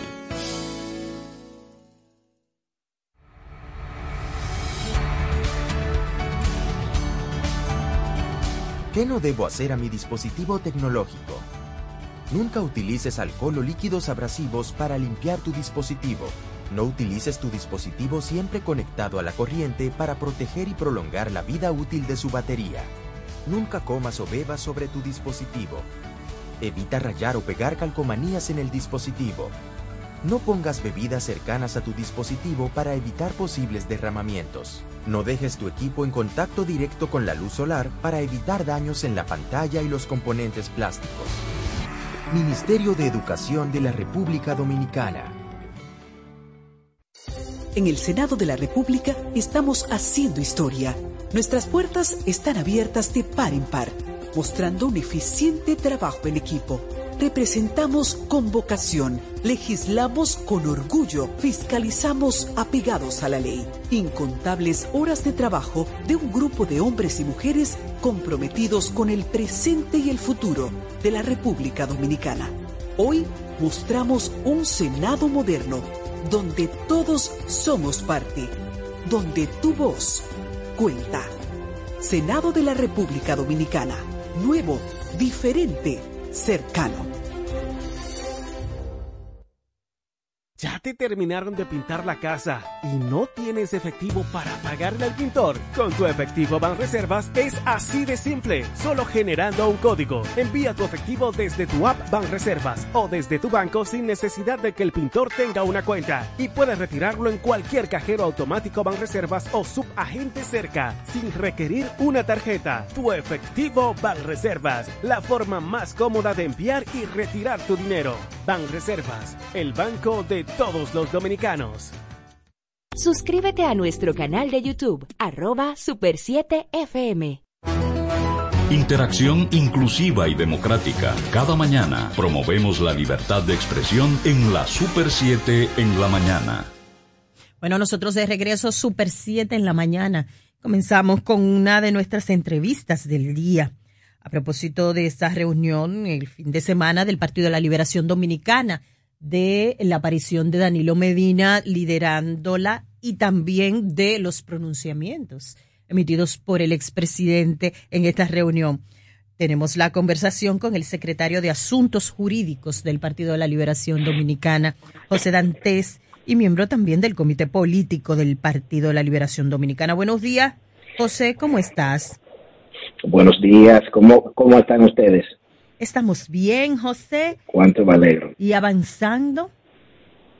Mira, José, en el escenario, bueno, que ya he descrito y que mm, tiene el marco también un poco de la intención de la entrevista, la aparición de Danilo Medina liderando la actividad en el día de ayer, la cual ha traído comentarios en pro y en contra, como es totalmente natural. Y eh, también en el escenario que se suma otro candidato a, eh, o pre candidato a la, a la candidatura presidencial del Partido de la Liberación Dominicana, Luis de León, un poco este marco y que nos cuentes a partir de aquí cuál es la ruta crítica que sigue este proceso en el PLD. Claro, muchas gracias. Si me pueden permitir primero, quiero expresar mi, mi tristeza por el, por el lamentable fallecimiento de dos periodistas muy distinguidos eh, y que realmente han contribuido mucho y, y se contribuyó mucho a través de ellos a lo que es la propia libertad de expresión y el mismo fortalecimiento de la democracia. Orlando Gil y don Mario Rivadulla, eh, gente a quien tuve el placer y el honor de conocer, de tratar. Realmente creo que se han perdido dos grandes voces y dos grandes plumas de nuestro periodismo dominicano. Eh, dicho esto, paso entonces a poderte comentar lo que tú me estás preguntando. Lo primero es que no entiendo por qué causa una sorpresa que el presidente de un partido encabece una asamblea del máximo órgano de su dirección. O sea, hay que recordar que el expresidente Medina es el presidente del partido. Y si bien es cierto que se ha querido decir que él apareció yo realmente creo que no es así. O sea, él no ha desaparecido nunca. Lo que ocurre es que las actividades del partido son internas. Y salvo que usted sea miembro de, uno de los organismos o de los órganos en los cuales él está participando, dirigiendo las reuniones, pues usted no, no tiene el contacto con él. O si usted no es de los dirigentes que diariamente vienen a verlo a él, pues usted no lo ve pero él se ha mantenido en todo momento activo al frente de las operaciones diarias de nuestro partido. José. O sea, que no es ninguna sorpresa de que él haya estado ayer, todo lo contrario, es parte de sus facultades dirigir, presidir las reuniones no solo de nuestro comité político como lo ha hecho siempre, sino del propio comité central. Sí, José, ¿sabes qué? Que a mí particularmente me llamó mucho la atención la declaración del expresidente Danilo Medina en el sentido de que el país necesita que el PLD vuelva al poder.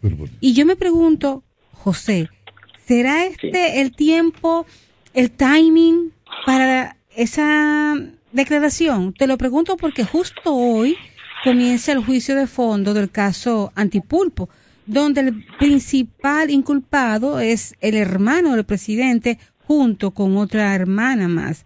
Entonces, ah, esto como que llama la atención, que el presidente por un lado habla como que nada está pasando, el PLD tiene que volver a perder, pero el PLD es el mismo partido que hoy enfrenta, eh, tiene un reto eh, fuerte, aunque no, son, aunque no son los abogados, aunque no son los abogados, está involucrado nada más y nada menos que el hermano menor del presidente con más de dos mil páginas de prueba de todo lo que hizo, más una hermana. Entonces, ¿Eh? Pero y el que el dice que, exacto, escudo. Entonces, ¿cómo que el presidente como que me habla como que nada como que nada está pasando? Lo que quiero aclarar es que no es ni el partido ni el presidente del partido. Como muy bien ustedes dicen, son hermanos. Puede ser un hermano, puede ser un primo. Nadie es penalmente responsable por los hechos de otra persona. O sea que una cosa no guarda ninguna relación con otra. El timing bueno, ahí realmente yo creo que había que, preguntarle a los ciudadanos de a pie cómo ellos están, cómo es la calidad de vida de ellos hoy en, en comparación cuando quien gobernaba era nuestro partido. Entonces creo que en ese sentido y en ese contexto y en el contexto de una reunión con los más altos dirigentes de nuestro partido, donde su presidente arenga sus tropas diciéndole que precisamente se está constatando cada día más que la calidad de vida del pueblo dominicano ha ido decreciendo y en ese sentido no es, no es mentira que mucha gente está reconociendo que su calidad de vida era mucho mejor en el gobierno nuestro. O sea que yo no veo ningún pecado en eso. Sí, José, pero en ese tipo de en ese mismo en ese mismo expediente de bad timing por el hecho de que hoy se inicia el juicio preliminar a un grupo de personas que no representan al partido, mm. que no es el partido que está en juicio. O sea que yo no le veo ningún. Pero mira, mira, eh, José, el, el, nombre de Danilo Medina aparece más de 70 veces en ese expediente. En ese expediente se habla de que durante el gobierno de Danilo Medina, Danilo Medina fue el presidente del PLD. Durante este gobierno, ¿verdad? el presidente fue escudo protector de su hermano Alexis, según la PEPCA. Está Alexis, ah, Magali, Araceli, Lucía Medina, Misiades Medina. Está la familia del presidente del país y del PLD. No son 79 veces. Más. Son, no, son 90 veces. Exactamente. Y de las 90, 89 veces lo que dice es Juan Alex Medina Sánchez o Carmen Magali Medina Sánchez, hermanos de fulano. O sea, no importa, puede estar mil veces mencionado. Si no hay una imputación poco importa que sean 10, 20, 30, 40, 80 mil. De las 90 veces hay una, ah, eh, vamos, vamos a decir, imputación alevosa, donde dice que por acción o por omisión de él, todo eso ocurrió.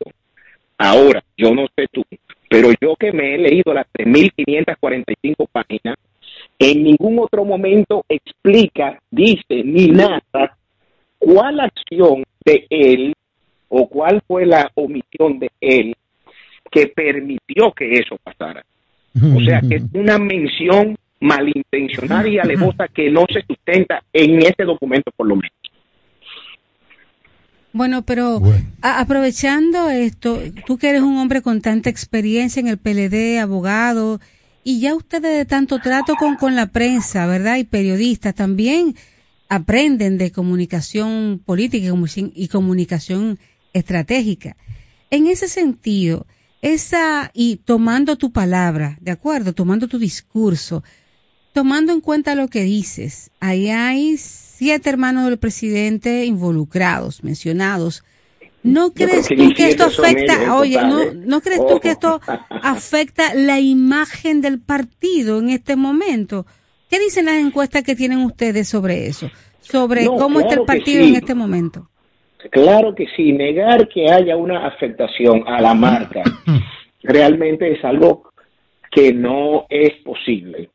Hay una afectación a la marca, pero en la medida en que quede demostrado que son cosas independientes, las acciones individuales de un hermano, de una hermana o de dos hermanos, que dicho sea, hay que probarlo en juicio, no guardan ninguna relación con el accionar de la organización política, porque si la organización política tuviera algún tipo de responsabilidad, entonces ya otra cosa fuera.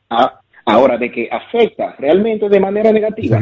claro que sí, eso es algo que no se puede negar. Ahora, lo que yo me pregunto, un año y pico después de haber ya el PLD eh, eh, sido derrotado en las urnas, ¿qué es lo que la opinión pública quiere? Que el PLD salga a autoflagelarse, a decir que se cometieron errores. ¿Cuántas veces más lo vamos a decir? Lo hemos dicho, lo hemos reconocido. Ahora, no como PLD, sino individuos, unos que son, que son ciertamente dirigentes y otros que no, que pudieron haber cometido errores. ¿Y por qué digo pudieron? Porque hay que respetar la presunción de inocencia. y la presunción de inocencia solamente la destruye una sentencia definitiva. Por, eso yo no puedo. En relación al PLD, Dantes, en la acusación se habla de que Alexis Medina en, procuraba recursos de esas formas irregulares que plantea el Ministerio Público y que los utilizaba para financiar campaña de Medina, de del señor Gonzalo, y otros dirigentes. O sea, lo, lo vincula directamente. Sí, dice eso. El inconveniente está que si yo tengo un grupo de apoyo a una candidatura y yo, por ejemplo, invierto recursos para comprar un carro, para rotular un carro, para alquilar un disco live, etcétera, ¿estoy yo haciendo algo ilegal? ¿Está vinculado ilegalmente la persona a quien yo a través de ese disco live a través de este rotulado estoy promoviendo. Si esa persona no tiene ningún tipo de participación, mucho más aún si los fondos salen de una empresa que estaba, o sea, que, se encontraba registrada de manera legal y que realizaba actividades de ilícito comercio. Lo otro ya es una discusión de los tribunales, pero no se trata de empresas que estaban vendiendo drogas ni que estaban haciendo tráfico de seres humanos, ni de tráfico de órganos, sino actividades de ilícito comercio. Entonces, una empresa de actividades de ilícito comercio que ellos, motu propio, alquilaran vehículos, rotularan vehículos, que ellos utilizaban, porque tú no vas a encontrar ahí en ningún momento que ellos le entregaron dinero a, a los candidatos presidenciales. Ellos dicen que invirtieron dinero en actividades de campaña. Ahora bien, yo reto a ese Ministerio Público que me muestre los 75 millones de, de pesos que ellos dicen que el partido recibió. Yo los reto. No hay un solo registro de 75 millones de pesos. Hay un cheque que efectivamente se recibió de dos millones de pesos de uno de los imputados. Pero reitero, una persona que, se, que estaba dedicado a, actividades de ilícito comercio. ¿Cómo el partido puede saber o podía saber que lo que esa persona estaba haciendo, que era de ilícito comercio, quizás tenía un aspecto en el cual podía reñir con la ley. Porque si Luis Abinader no sabía que Miki López era, un narcotraficante, es un lavador y utilizaba sus helicópteros, caramba, mucho menos una persona que no tuvo contacto con un contribuyente que aportó una cantidad X de dinero de forma directa al partido. Ahora, dos millones, no 75, como dice la acusación del Ministerio Público, que la misma procuradora ha dicho muchas veces que la tesis del Ministerio Público no es palabra de Dios, es una tesis. Dantes, eh, sí, chico, hola. ¿qué, sí. ¿Qué, qué, fue lo que acordó el PLD ayer en, su reunión con el Comité Central con relación a la elección de eh, aspirantes para la candidatura presidencial? El 16, ¿qué es lo que se va a elegir realmente? a un aspirante. A un aspirante. y ya ese sería el candidato. Dime. Y ya ese sería el candidato. A ver, si tú me dejas para poderte explicar todo ese proceso, que creo, no sé si fue o Rosario o alguien que me lo preguntó previamente.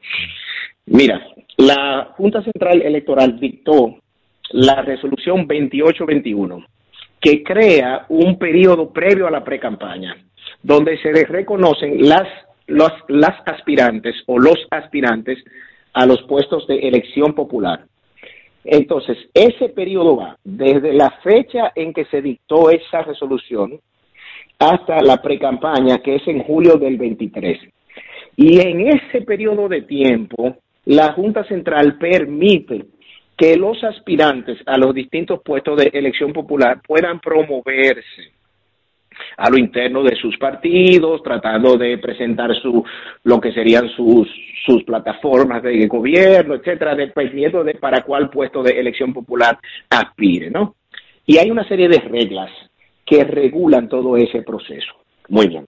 Entonces, en el marco de ese proceso, el partido nuestro, en la necesidad de poder identificar un aspirante de seis que hay hoy, porque luego se pueden sumar más, eh, de seis que hay hoy, que se identifique uno en octubre de este año a través de una consulta donde participe todo aquel que quiera participar y esa persona que salga seleccionada será quien en, quien en julio del 23 se inscribirá como precandidato de nuestro partido. Y en octubre del 23 se seleccionará a través de uno de los mecanismos de la ley de partidos, si es la que está actualmente o si da tiempo a que se modifique en el marco de las discusiones del ICES, luego en el Congreso Nacional, de desde aquí hasta esa fecha. o sea que lo que se ha hecho, sí. Eh, eh, perdón, en, en ese orden de ideas, pero ustedes, a partir de lo que establece la Constitución y la ley actual electoral y la que venga, difícilmente eh, pueda excluir esto que te voy a decir, no pueden impedir, pese a esa consulta, que es una consulta, que alguien en el PLD plantee que quiere ser candidato. Para después de la consulta. Para nada. Es que, oye, hasta octubre, hasta el día mismo, por ejemplo, suponiendo, suponiendo, suponiendo que en octubre del 23, el último domingo de octubre, nuestro partido celebre una convención. Sí para elegir al candidato o a la candidata a la presidencia. Si Juan Pérez... Otro Luis de León, por ejemplo. Dime. Otro Luis de León, por ejemplo. No, no, porque tú dices eso. Ah, digo, cualquier persona, digo cualquier persona. No, porque ya Luis, ya Luis es uno de los aspirantes. Ah, no, no, ok, ok. Digo, digo, si otra persona. Me refiero al último momento, cuando decía otro Luis de León. Eh, como el último momento. Ah, bueno, no. Lo que pasa es que se puede malinterpretar. Pero, no, no, perfecto. Si José Dantes se quiere inscribir ese último domingo de octubre en la convención, y digo yo aspiro a la candidatura presidencial, yo puedo inscribirme. Mm, y, me inscribirán. Ok, eso es lo que quería precisar. Y, entonces, ese día en la convención, se si es una convención en este caso, se seleccionará al candidato oficial. En el, ustedes o no hay ninguna violación ni a la Constitución, ni a la ley, ni a nada. De todos modos, esto es como un convenio, un acuerdo, eh, buena intención, ¿no? Eh, pero no hay eh, no hay temas definitivos respecto a la ley. O sea, nos ponemos de acuerdo, hacemos esto, es un gesto de buena voluntad, no tiene no, no, no alcanza el término legal.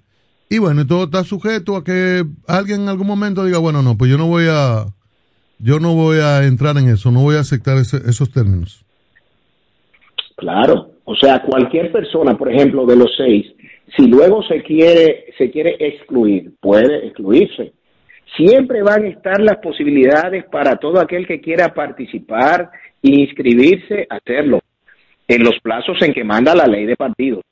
Ahora, el partido que tiene la necesidad de identificar a una figura que encarne la precandidatura y luego la candidatura oficial del partido, será seleccionado el 16 de octubre del 22. Método. seleccionada, vamos a decir identificada. Eh, eh, Dantes, Dantes, hubo el, método electrónico provocó la, la división del PLD y en las encuestas hubo dificultades en el proceso pasado porque eh, se escogió a Gonzalo y mucha gente entendió y se difundió y se discutió que el ganador habría sido Domínguez Brito y que engañaron a, Domínguez Brito. Entonces son dos métodos que de alguna manera al PLD en algún momento, en algunos momentos le ha provocado eh, dificultades. Bueno, hay algo, Cristian. El voto electrónico no, no fue la causa de la división. La causa fue que quien no ganó no quiso aceptar los resultados. alegó, alegó irregularidades. Alegó irregularidades. Que luego, de alguna medida, fueron refrendadas por organismos internacionales cuando el tema de la Junta. Bueno, cuando el tema de la Junta, cuando el tema de la Junta, porque no cargaban las boletas electorales, que eran cientas. Aquí solo había una boleta electoral que sí cargó. O sea que creo que e-, ese, ese no es el tema. Pero bueno, Pero bueno vuelvo A, lo que tú me estás planteando. El voto electrónico ha sido utilizado por nuestro partido en todas nuestras elecciones internas. No solo en esta, sino en la elección del Comité Central, del Comité Político, de los titulares de las secretarías y ha dado y ha dado resultados y han sido resultados aceptados y reconocidos por todas las partes envueltas. Y hoy los aspirantes, los seis aspirantes, se comprometieron y reconocen, o más que se comprometieron, reconocen que esa es la forma más efectiva de poder hacer e-, este proceso de consulta.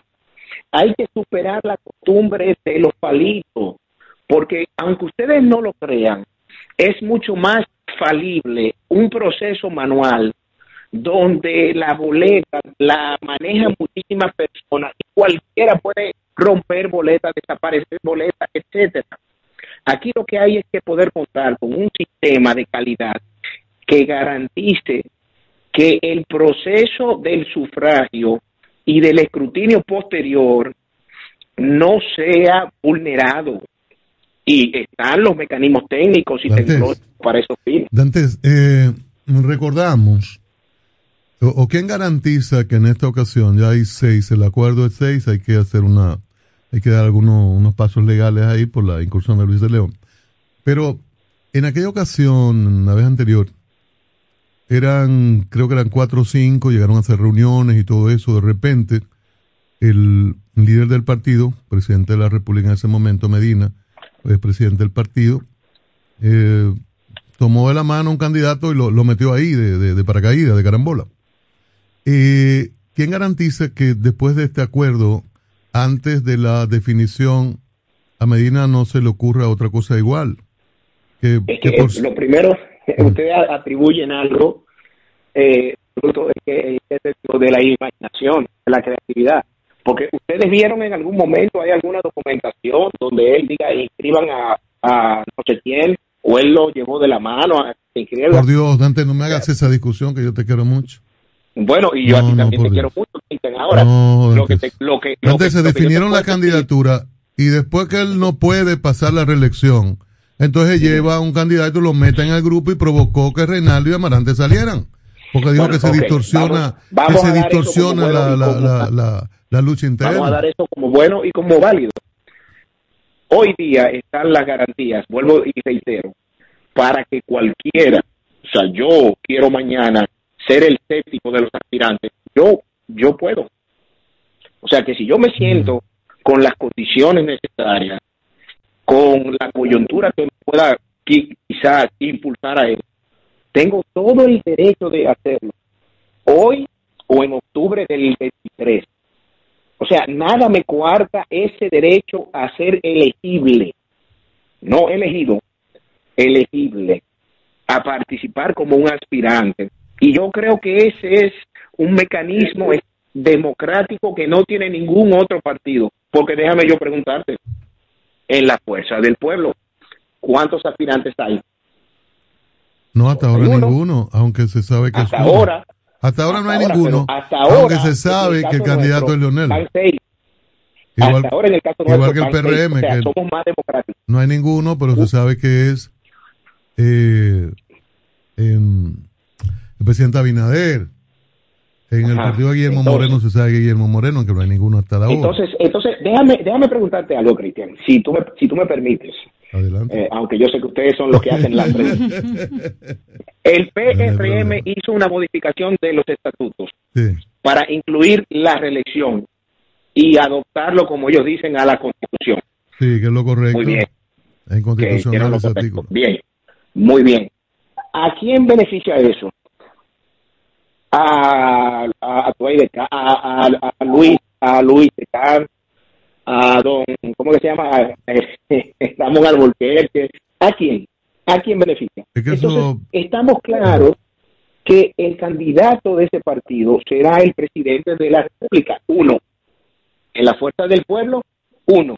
En el PLD, a, dos años, hay seis aspirantes y las puertas abiertas de par en par para que cualquier otra persona que se crea con las condiciones necesarias pueda aspirar a ser elegido como precandidato primero y luego como candidato presidencial de nuestro partido para las elecciones del 24. Eh, antes, no he planteado que el PLD metió el, principalmente eh, Danilo Medina, el liderazgo, la gente que sigue a Danilo, metieron al PLD en campaña desde semana después del proceso electoral para de alguna manera limitar, yugular el proceso de transformación, revisión política estructural de la organización y el relanzamiento de la organización. Y ahora te mete en candidatura. ¿Es posible todo el PLD en la patana como están en otros partidos? ¿Todo el PLD en la patana seguir y completar el Congreso y el proceso de transformación estructural y político que cuando arranca la patana se olvida todo y como el poder en el 24, la gente lo que va a estar 24/7 en eso, no lo otro se olvida. Y las responsabilidades de lo que pasó, que perdió el PLD en todos los niveles de elección, bueno, pues eso ya se echa al olvido y vamos a la patana porque todo porque el pueblo quiere que ganemos en el 24. Sí, lo que ocurre, Cristian, es que aquí no hay eh, box, box bonis. O sea, que pichan, aparan y batean a la vez. Cada quien tiene una función particular.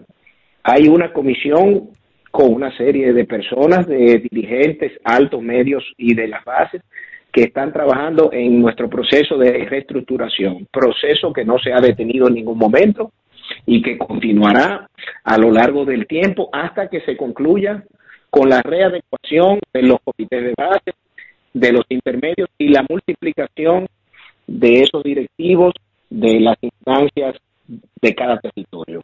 O sea, ahí no hay ningún problema. Por otro lado, ahora este reconocimiento de los aspirantes lo que ha puesto de manifiesto precisamente es que ellos son compromisarios con sus equipos de que esto se pueda concluir. Y, y hemos sido tan claros en ese sentido que la comisión organizadora de llevar a cabo la consulta en octubre del 22 está integrada por miembros que no tienen ningún tipo de vinculación, ni directa ni indirecta, con ninguno de los aspirantes, porque hay que garantizar el equilibrio, la transparencia y la igualdad de condiciones en este proceso, precisamente para no cometer quizás los errores que se pudieron haber cometido en algún otro momento. Bueno. O sea, hay una clara diferenciación de los roles en nuestro partido, tanto en el proceso interno de reestructuración, de cumplir con los mandatos de nuestro último Congreso, como en, vamos a decir, los proyectos presidenciales que van a continuar, porque esto no es algo nuevo, no es que ellos están ahora saliendo, ya ellos tenían meses trabajando. Lo que hemos hecho es oficializar las aspiraciones y dejar claro, además, que cualquier otro compañero o cualquier otra compañera que se quiera sumar a este proceso, bienvenido o bienvenida. Gracias, Dantes. Gracias a ustedes. Tengan buen día. José Dantes, el responsable de los asuntos jurídicos del PLD, miembro del comité político, ha dado con nosotros las explicaciones sobre la, las decisiones de la reunión del comité central de ayer de cara a las elecciones del 24. Continuamos. La Super 7 en la mañana, una opción diferente para mantenerse informado del acontecer nacional e internacional desde las 6 de la mañana por la Super 7. En el nuevo Ministerio de la Vivienda y Edificaciones, hacemos mucho más que obras. Construimos viviendas que unen familias. Una casa nuestra. Con su título para que tengas un pedacito de Dominicana con tu nombre y lo llenes de historias felices. De aquí ya no nos saca nadie. Escuelas para aprender cómo se debe. Lo que más me gusta de mi escuela son las canchas, el aula, el patio. Hospitales para cuidar a los tuyos. Así cualquiera se sana. Y tu familia crezca con calidad de vida. ¡Mami! En el Ministerio de la Vivienda y Edificaciones, MIVET, más que obras, estamos construyendo un mejor futuro. City Laundry Shop, máxima calidad en el trato de tu ropa. Somos una lavandería y sastrería hecha a tu medida, con un servicio personalizado adaptado a las necesidades de nuestros clientes. Visítanos en la avenida Abraham Lincoln, número 156, La Julia. Comunícate al 809-532-5252 o al WhatsApp 849-456-5511. Síguenos en Instagram, arroba City Laundry Shop. City Laundry Shop, una lavandería hecha a tu medida. Parque del Prado, el primer y más completo camposanto de Santo Domingo Este, en el kilómetro 3 de la carretera a Guerra. Información 809-598-3000. Para emergencias 809-923-1111 o acceda a www.parquedelprado.com.do. Estamos avanzando rompiendo las fronteras entre la gente y la Cámara Alta. Ahora somos un Senado más humano, incluyente y participativo. Un Senado moderno, listo para enfrentar los retos de este nuevo siglo, de estos nuevos tiempos. Un grupo de hombres y mujeres identificados con el fiel cumplimiento de su compromiso patriótico y constitucional, poniendo en alto hoy más que nunca el verdadero objetivo representativo. Somos el Senado de la República Dominicana. Nuevo, diferente, cercano. César Suárez Jr. presenta los dúos más importantes de Hispanoamérica. Los espectaculares. Camila, Camila, carismáticos y electrizantes y junto a ellos, por última vez, los inmensos, sin bandera, sin bandera, profundos y auténticos. Camila y Sin Bandera, presentando su exitoso espectáculo Cuatro Latidos Tour, una de las giras latinas más importantes en el mundo.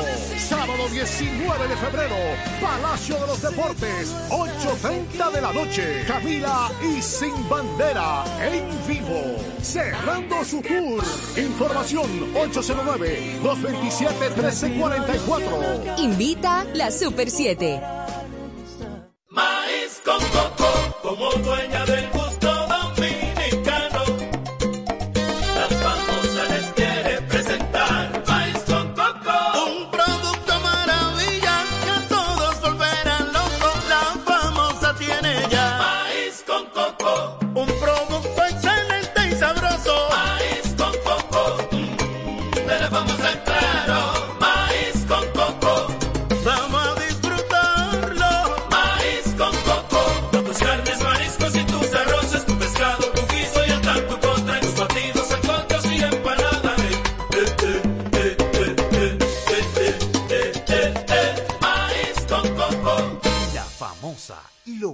natural. Escucha nuestra programación por Tuning Radio como Super 7 FM. Interacción inclusiva y democrática. Cada mañana promovemos la libertad de expresión en la Super 7 en la mañana. Son las 9, 8 minutos. ¡El demonio! Pero la plataforma saben si tú no escribes, si tú escribiste, que por qué. Y, y te, oh, pero por Dios. Hace mucho Eh, que escribe, bueno, señores, eh, Italia utilizó un martillo en, en sus vacaciones y, y le sirvió de mucho. Entonces, usted, de vacaciones o no, usted precisa de herramientas, de equipos para los arreglos en el hogar, para la empresa, para todo. Pero deben ser los de más alta calidad. Usted los encuentra en materiales industriales, ahí en la San Martín 183. Le orientan de qué usted necesita, cuál se adecua más a, a sus necesidades. Así que vaya a materiales industriales. San Martín 183, próximo a la avenida Máximo Gómez. Y hay que estudiar, todo un año para estudiar y sobre todo con la oferta formativa que a uno realmente le va a impactar favorablemente. Y eso es CI Centro de Comunicación Integral. Una cantidad de formadores, facilitadores que están trabajando al día a día con procesos actualizados y que también van a ayudar a uno a desempeñarse exitosamente en cualquier aspecto que le toque. CI Centro de Comunicación Integral para estudiar online. Mire, abrí la, la- el diario libre en las páginas 14 y 15 a propósito de la conversación con el buen amigo José Dantes, jurídico del PLD, responsable de asuntos jurídicos. Y las preguntas iniciales de Itania eh, sobre Medina. ¿Qué, qué nosotros hubiésemos estado discutiendo hoy si Danilo Medina no se hubiese impuesto como presidente?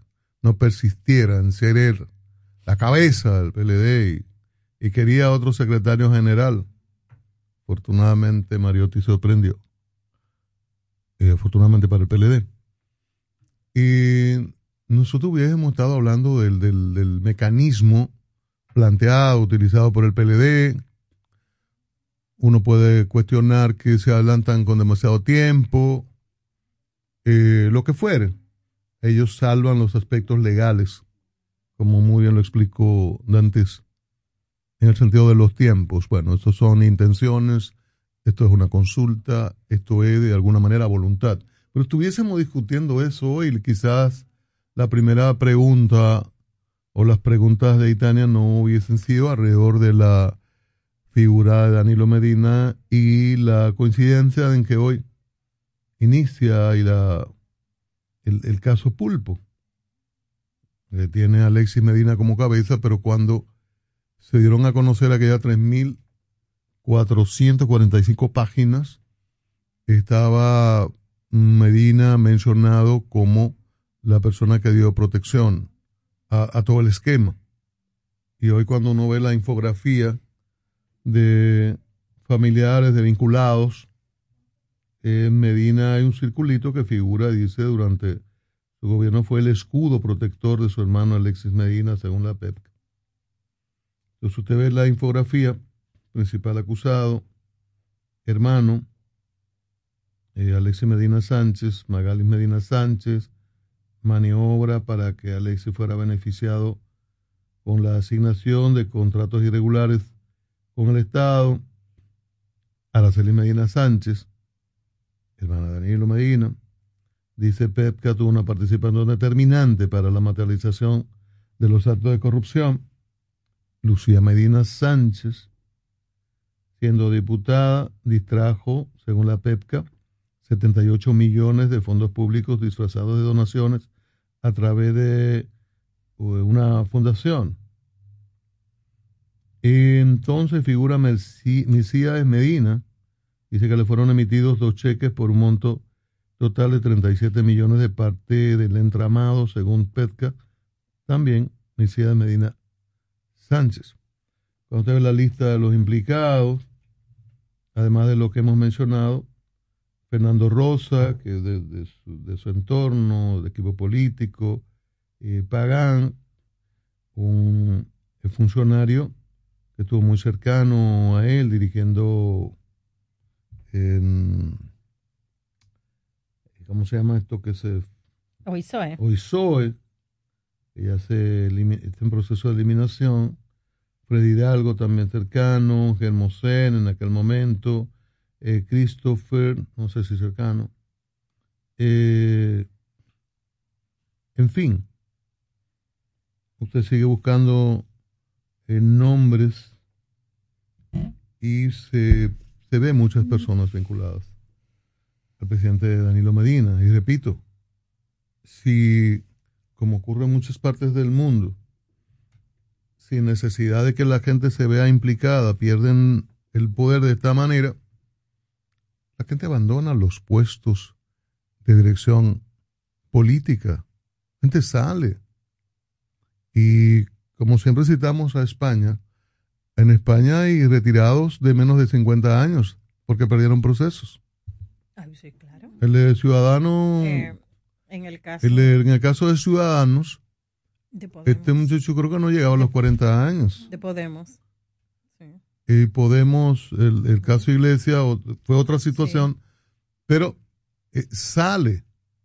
Eh, y en los procesos pasados usted ve cómo se echan a un lado ante derrotar los partidos. Si usted dirige un partido, y más en el caso de Medina, que era el presidente, ¿verdad?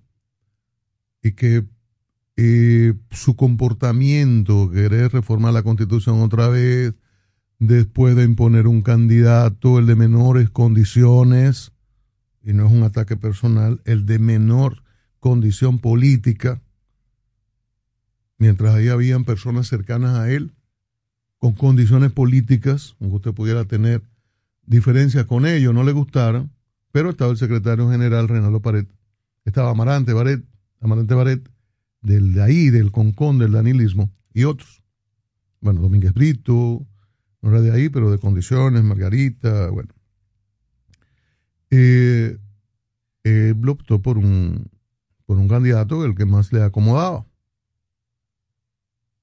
Se produce aquella hecatombe, disminuye, se va el líder del partido, el que había sido presidente tres veces, presidente del partido entonces, minimiza esto y después sufre una derrota en todos los niveles de elección.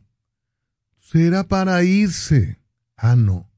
Un señor que al que le ocurre esto, bajo su responsabilidad ocurre esto, ah, no, yo voy a ser presidente.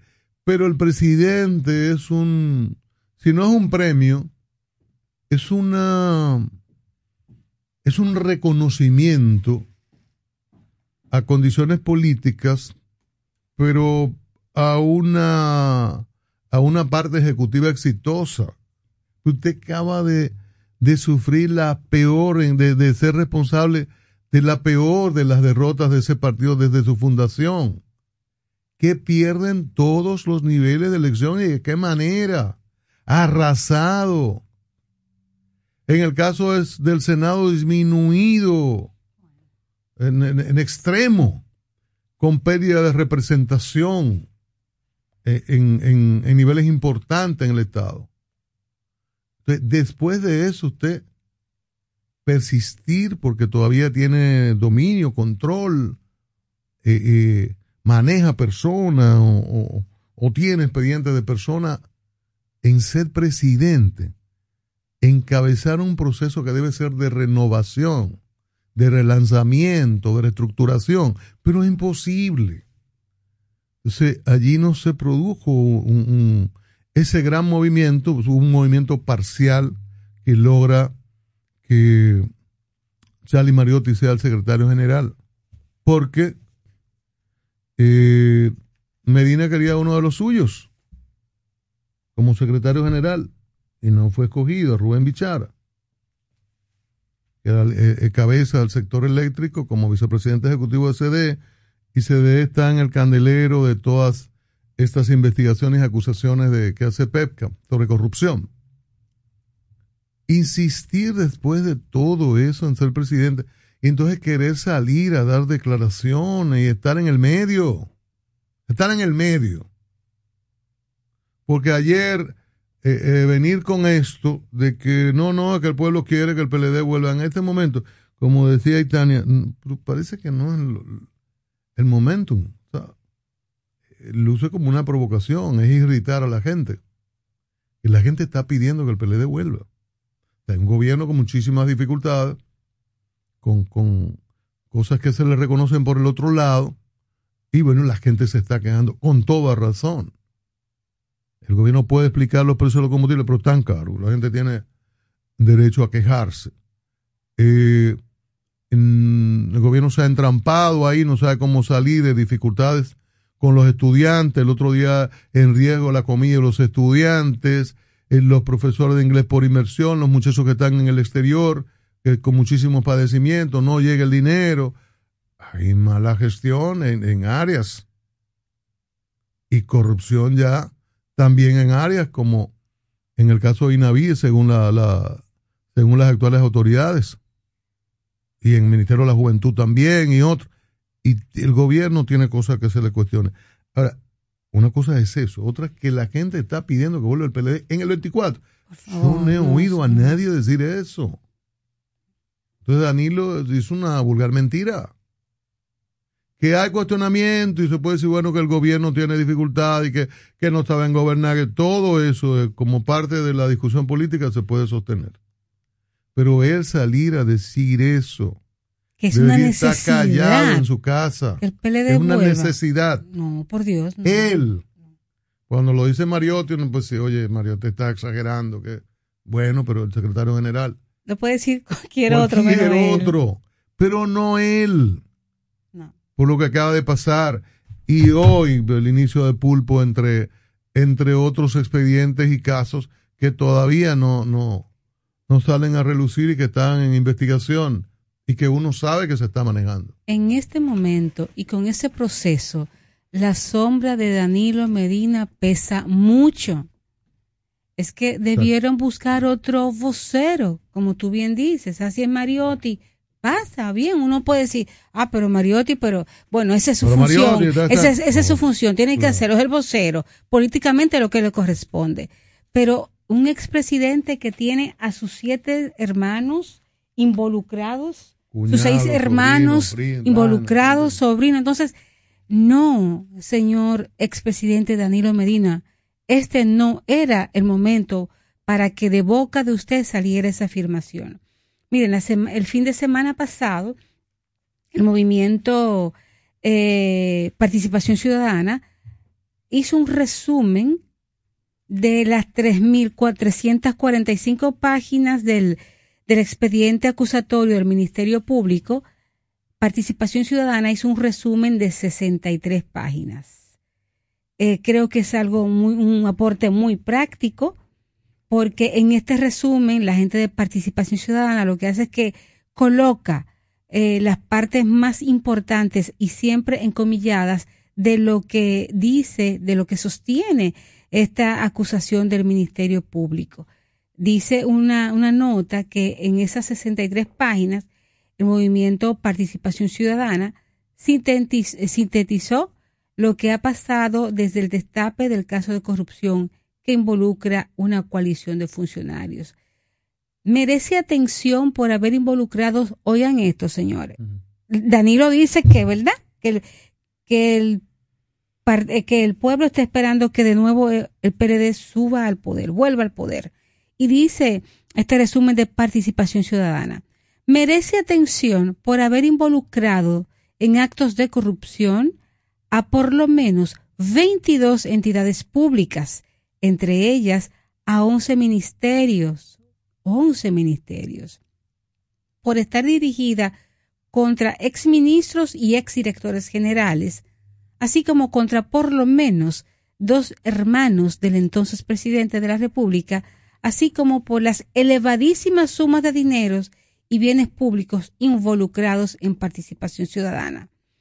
Señores, aquí hay escuelas a medio hacer, hay hospitales en mal estado, hay centros CAIFI sin inaugurar, hay instituciones como el propio CONANI con déficit, la propia Procuraduría con déficit.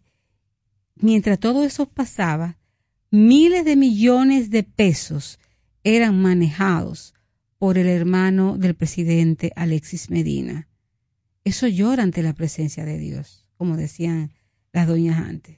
Así que hoy, reitero, la sociedad dominicana tiene la oportunidad, ojalá que el juicio pueda ser televisado, porque también es un aprendizaje eh, para todas, para todos, como ciudadanía, de lo, de lo penoso que es hacer lo mal hecho, lo incorrecto, cuando hay este régimen de consecuencias.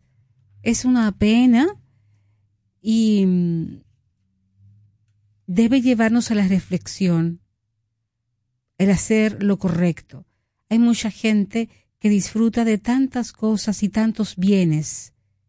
¿Para qué? Para acabar en una triste celda, tres por tres quizá, en Najayo, o vivir con lo del día a día, poco a poco, pero libre, feliz de la vida, por disfrutar de la libertad. Y eso lo da no hacer lo incorrecto, aunque tengas todas las posibilidades para hacerlo. Estás escuchando la Super 7 en la mañana. La formación es el instrumento de tu desarrollo. Para aspirar a desempeñar funciones o el crecimiento en una empresa o sector, desarrolla tus competencias o habilidades con diplomados, cursos y workshops especializados en CI Comunicación Integral. CI Comunicación Integral, una marca formadora con instructores expertos y referentes en sus áreas profesionales, con una modalidad 100% virtual. Contáctanos al teléfono de WhatsApp 829-773-9975, al centro de servicios 809-476-9975 o visita nuestra página web como www.comunicacionintegral.org.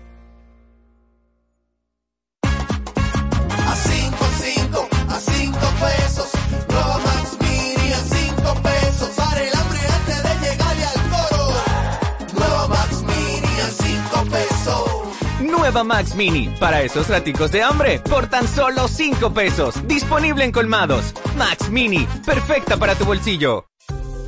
¿Quieres importar o exportar algún producto? Alfridomsa, empresa líder en la industria frigorífica con un servicio de calidad y política de control bajo los estándares internacionales en nuestros almacenamientos, almacenes generales, almacén fiscal, frigorífico, programas de pignoración y transporte de mercancías con aliados estratégicos en Europa, Estados Unidos y cualquier parte del mundo. Alfridomsa, seguridad, rapidez, tecnología y eficiencia. Contáctanos al 809-549-1003 y síguenos en nuestras redes sociales como arroba alfridomsa. Alfridomsa, líder en la industria frigorífica. Si lo quieres intentar y te quieres liberar, una frase te diré. Solo se vive una vez. Prepárate para lograr todo lo que quieres hacer. En one, two, three, caramba. ¿Cuándo fue la última vez que soñaste? Que te atreviste a hacer lo que pensaste. Ahora es tiempo de empezar. Sé que lo puedo lograr con el Banco Popular. Busca tu motivación, ay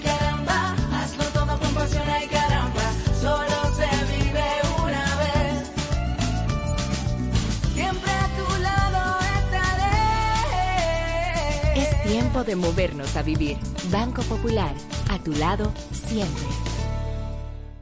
Sanicare 360. Desinfección de amplio espectro con pulverizador electrostático. Más espacio en menor tiempo. Contáctanos al 809-919-2715 y síguenos en las redes sociales como arroba Sanicare 360. Sanicare 360. Tu salud está en tus manos. Porque lo primero es lo primero. Delante de una experta abuela, siempre hay un exquisito nutritivo plato y detrás una delicada y dulce madre que los deleita con deliciosas pastas, pescados y guisos tan ricos porque siempre lleva adelante la pasta de tomate la famosa, que da sabor y color insuperable. Porque lo primero es lo primero, de la famosa, claro, la famosa, lo más natural.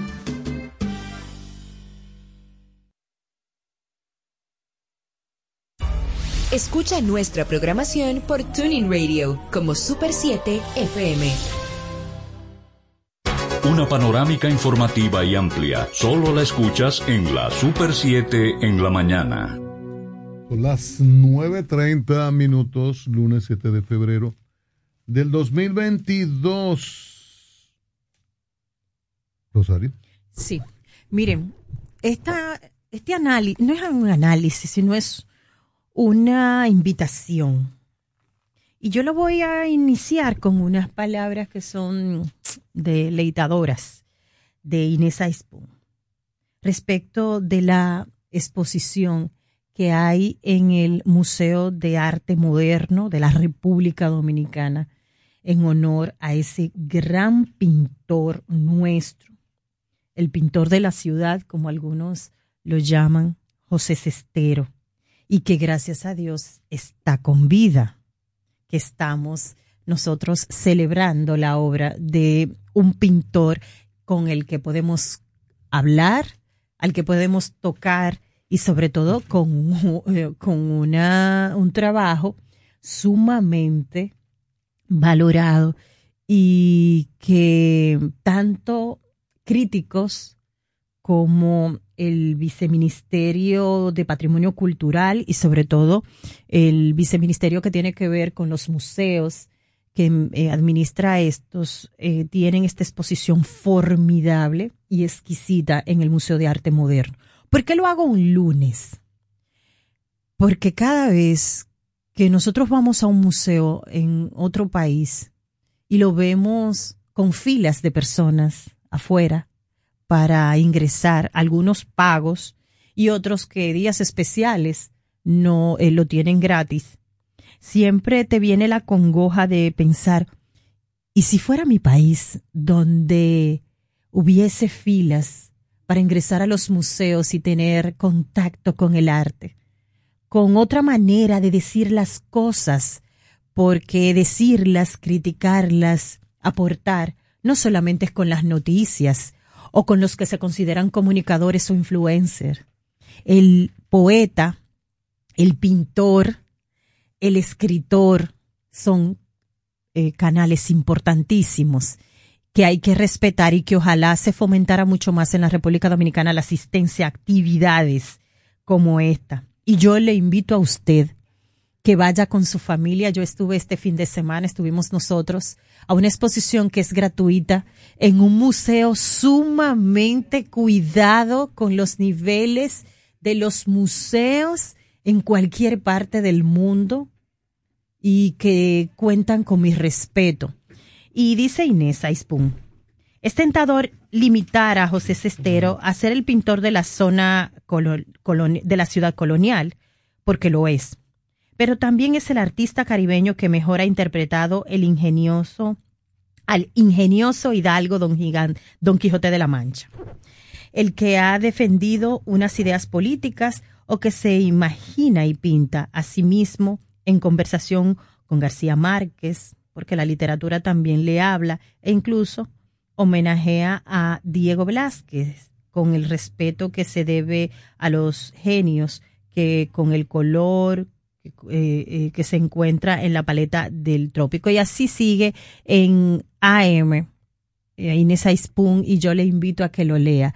Y cuando vamos a las páginas interiores, señores, cuando se encuentra usted con este artista José Cestero, que sobre todo muchos de los que son habitués a la calle El Conde, a la cafetera, han tenido la oportunidad de debatir, de eh, hablar con él y sobre todo, en el caso mío, hace años tuve la oportunidad también de entrevistarlo.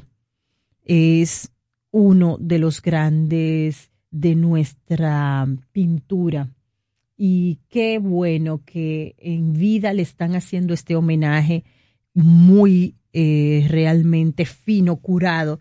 Y ojalá que usted se dé cita y tome un momento con su familia y le enseñe a sus hijos que no es necesario ni siquiera tener dinero para disfrutar del arte. Usted se queda en esa estación que está ahí mismo, enfrente del Teatro Nacional, camina unos pocos metros y ya está disfrutando de manera gratuita de esta exposición que además han prestado coleccionistas que tienen eh, sus propias colecciones y eh, mecenas artísticos han prestado sus obras para que vayamos a disfrutar y a aplaudir en vida. Y hay un performance, o sea, una presentación buenísima también de él en la cafetera. Así es que yo le, les invito a disfrutar a José Cestero en vida. La, la, en la, el horario de la, del museo. Ah, sí. Eh, déjeme es buscarlo para Es decirle. importante el, ese horario. Sí, sí. Yo vi, me, me gustó, leí temprano a Inés, como siempre lo hago, Inés Aispun, Sí, le voy a decir ahora. eh, en su antes del meridiano, del Diario Libre. Y la verdad que me emocioné. Además vi una foto en el fin de semana de una persona que se retrató frente a ese cuadro enorme de la cafetera. Cuando yo vi la, yo digo, "Pero es la cafetera. Sí. Y está en el Conde, ahí próximo a la avenida, eh, frente a la calle 19 de marzo. Y impresionante aquello. Entonces, también como lo, lo leí temprano, la forma en que lo, Cuenta ella. lo que, que lo cuenta y cómo termina. Con- Sí. con, con mucha gracia. Eh, si usted le encarga su retrato es a su propio riesgo. Retratará su espíritu y eso siempre puede inquietar. Eh, y la verdad que es extraordinario este artista. Usted se lo va a encontrar en el Conde como, como un ciudadano más. Eh, ese que hace unas, unos meses estuvo estuvo como que no lo encontrábamos y hubo unos días de inquietud porque no sabíamos dónde estaba Cestero. Sí. Pero- Ay, sí, ¿te acuerdas que aquí y fuimos? Una gran inquietud. Sí, estuvimos porque- preocupados por él y estaba en la zona, en Santo Domingo Este. Mira Bueno, el tenemos- horario. Tenemos a Juan Salas. Ah, el horario es de martes de 10 a 6 y de martes a domingo de 10 de la mañana a 6 de la tarde. de martes a domingo. O sea, un lunes no. Lunes no, De porque no- se no. descansa en museos. Contenga la emoción de haber oído a Rosario y leer a Inés eh, mañana. Tenemos a Juan Salas, director de la Defensa Civil, a propósito de los daños provocados por las lluvias en- desde mediados de la semana pasada. Salas, buenos días, bienvenido a la Super 7 en la mañana. Ah, buenos días, Cristian. Eh, todo ese equipo maravilloso que la mañana eh, nos pone a tono con las informaciones más importantes que se producen en el país. Gracias. Eh, Salas, cuéntanos eh, qué información ya formal oficial tiene Defensa Civil sobre comunidades afectadas, desplazados, los daños materiales provocados por inundaciones en noroeste, central del Cibao, en el nordeste y finalmente en el este franco, final del este o comienzo del este. Sí, justamente en este momento estamos reunidos con los 32 directores provinciales. Eso lo estamos haciendo vía, vía Zoom. Y están actualizando las informaciones, informaciones que todos llegan a nuestra sede central, porque Defensa Civil tiene presencia en todo el país. Entonces, nuestra sala de situación genera informaciones, en este caso, cuando tenemos alerta amarilla, ya pasó a verde, eh, se hacen dos cortes regularmente oficiales, pero cada dos horas se actualizan esa información. Pudiéramos adelantarle que las últimas afectaciones que hemos tenido fueron en las Altagracias, como usted establecía, donde de ayer, durante el día, quedaron afectadas, en este caso negadas, eh, 32 viviendas, dos puentes colapsados y dos ríos desbordados. Esto implica que fue la última acción que se produjo en San Pedro Macorís igual, eh, sectores anegados, 21 sectores anegados, y una persona que fue rescatada porque estaba en un lugar donde era imposible pasar una cañada. Bueno, decirle que en términos generales, las afectaciones que hemos tenido durante esta semana, que fue muy agitada por ese frente de frío que nos afectó, eh, en nuestras informaciones, reiterando nuestras bases de datos, que son recopiladas por las acciones de nuestros directores provinciales, estamos hablando de 237 viviendas anegadas, eh, viviendas destruidas dos, vivienda parcialmente destruida, 3, personas desplazadas, 27. Son ¿Cuántas, aquellas perdón? personas que su 27. vivi- 27. 27. Son personas que se van a casa de particulares, de amigos, de familiares, en lo que su vivienda son luego restablecidas. Por eso el concepto de persona desplazada. Eh, dos personas fallecidas, eh, comunidad incomunicada cuatro, eh, puentes afectados tres y personas rescatadas dos. ¿Tienes el Eso dato? El dato de las personas fallecidas, ¿dónde y cuáles son esas comunidades que están aisladas? Eh, bueno, las comunidades que están aisladas, estaban aisladas, ya en este momento no están aisladas. No, no. Es un reporte que, de lo- todos los acontecimientos que se han producido durante la semana. Esto en Puerto Plata, donde ya no tenemos personas eh, ni, ni desplazadas, ni aisladas. En la Altagracia, decía, San Pedro de Macorís, Santiago, La Vega, María Trinidad Sánchez, Espaillá, Samaná, Valverde Mao, Dajabón.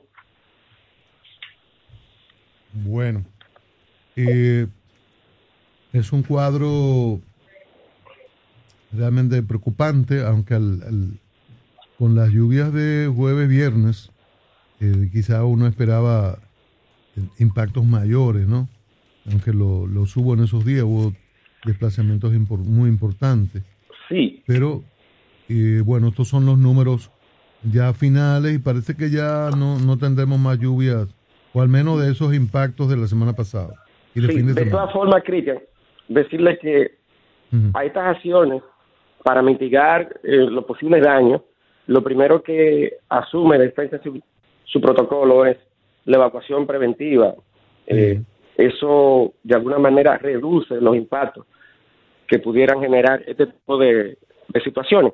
Correcto. Entendiendo que en muchos casos son súbitas, eh, son cañadas que se desbordan de repente, porque se van alimentando una y otra, y a veces por elementos de obstrucción en el camino, puede inundar una pequeña comunidad.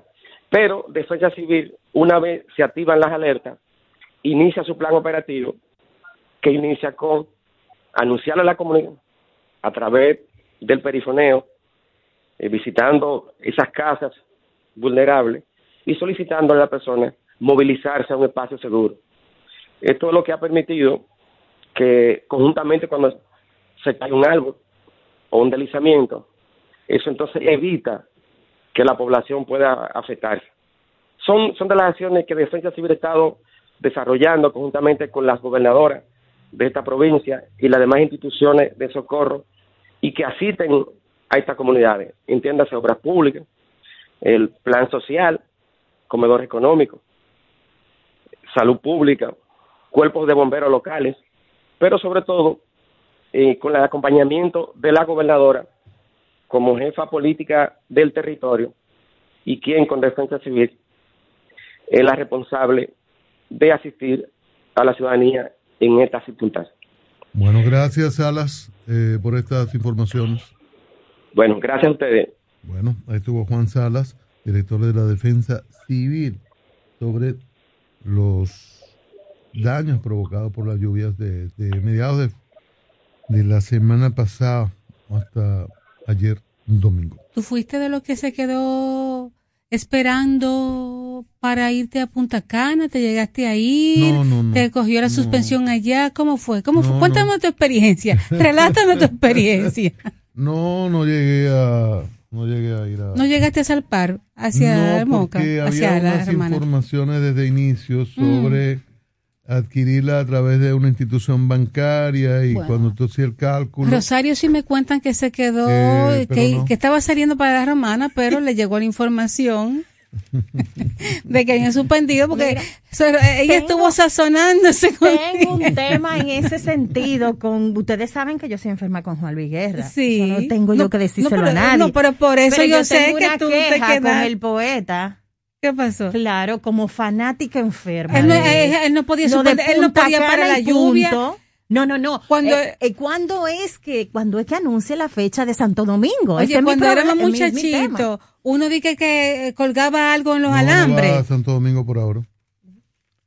Eh, ¿No va a Santo Domingo? va por- Ah, O sea, que usted no me podía dar una buena noticia a mí. Que no, ¿y por qué no Pero gestione ahí con, con, con, con la gente que usted tiene cerca de, de El Grande, del poeta, por favor. Eh, Porque nosotros lo de aquí. De no, yo tengo entendido que esos son, son un acuerdo entre Hard Rock, Ah, ya. el empresario Simon Díaz, Entiendo. Mm. eh, la empresa de Juan Luis, cuatro fines de semana en, en Hard Rock. Comienza, lo más probable es que termine en Santo Domingo después que él vaya al exterior. Sí, a nosotros como cuando tú jugabas bolita, la chu, ¿no era que te decían? No, de no, último. no, es que él ha hecho cuatro en el territorio nacional, son cuatro. Bueno. O sea, no, no, no nos está dando para último, nos está dando el privilegio de primero, pero hemos tenido en el Estadio Olímpico y lo de Punta Cana no se han quejado, entonces no seamos egoístas. No, yo no es me el quejo. territorio nacional y lo más probable es que Juan Luis termine después que, ¿verdad? Que estos cuatro de Punta Cana vaya al exterior y al regreso, sí. ya en grande, resuma aquí. toda esa experiencia y todo ese entusiasmo en el Estadio Yo no me quejo, yo lo que solicito son sus ingentes esfuerzos para que al poeta vaya colocando No, tengo- fecha. Mis esfuerzos son... No son ingentes. ¿Se acuerda cuando se redactaba así, de, Sí. con, un, con un oficio, solicitarle sus ingentes esfuerzos Sí, sí. para que tal y tal cosa? Pero nada, al poeta que sí que se acuerde de nosotros, sí, que le va a ir muy bien Que ir en muy la bien. próxima, próxima fecha. Dios mediante así será. A Juan Buenos días. Guerra. Milagro. Amén, Caramba, gracias. usted- esa voz, salude, usted ve que la, la va a conocer el público, la, la gente que más, escuche esa voz. bolero. La gente que escuche esa voz yo la quise- identifica de una vez. Quise venir donde ustedes. Doña Milagros. Porque en el Buenos 2002 días. yo escribí unos versos sobre nuestro carnaval. Ay, sí. Y entonces he querido traerlos para ver si consigo alguien que le ponga la música, porque hoy día hay un concurso sobre esto, sobre carnaval. Entonces, eh, eh, quise primero decirlos aquí en este programa al que yo sigo y amo a todos ustedes. Gracias. Que Rosario lo sabe bien. Sí, sí, señora. Mira, yo lo, ti- Adelante. yo lo titulé Alegría de Carnaval. Se desborda la alegría en todo nuestro país. Ha llegado el carnaval, la fiesta tradicional. Tambor, acordeón y guira van sonando sin cesar. Hay alegría por doquier. Vamos todos a bailar la alegría del carnaval.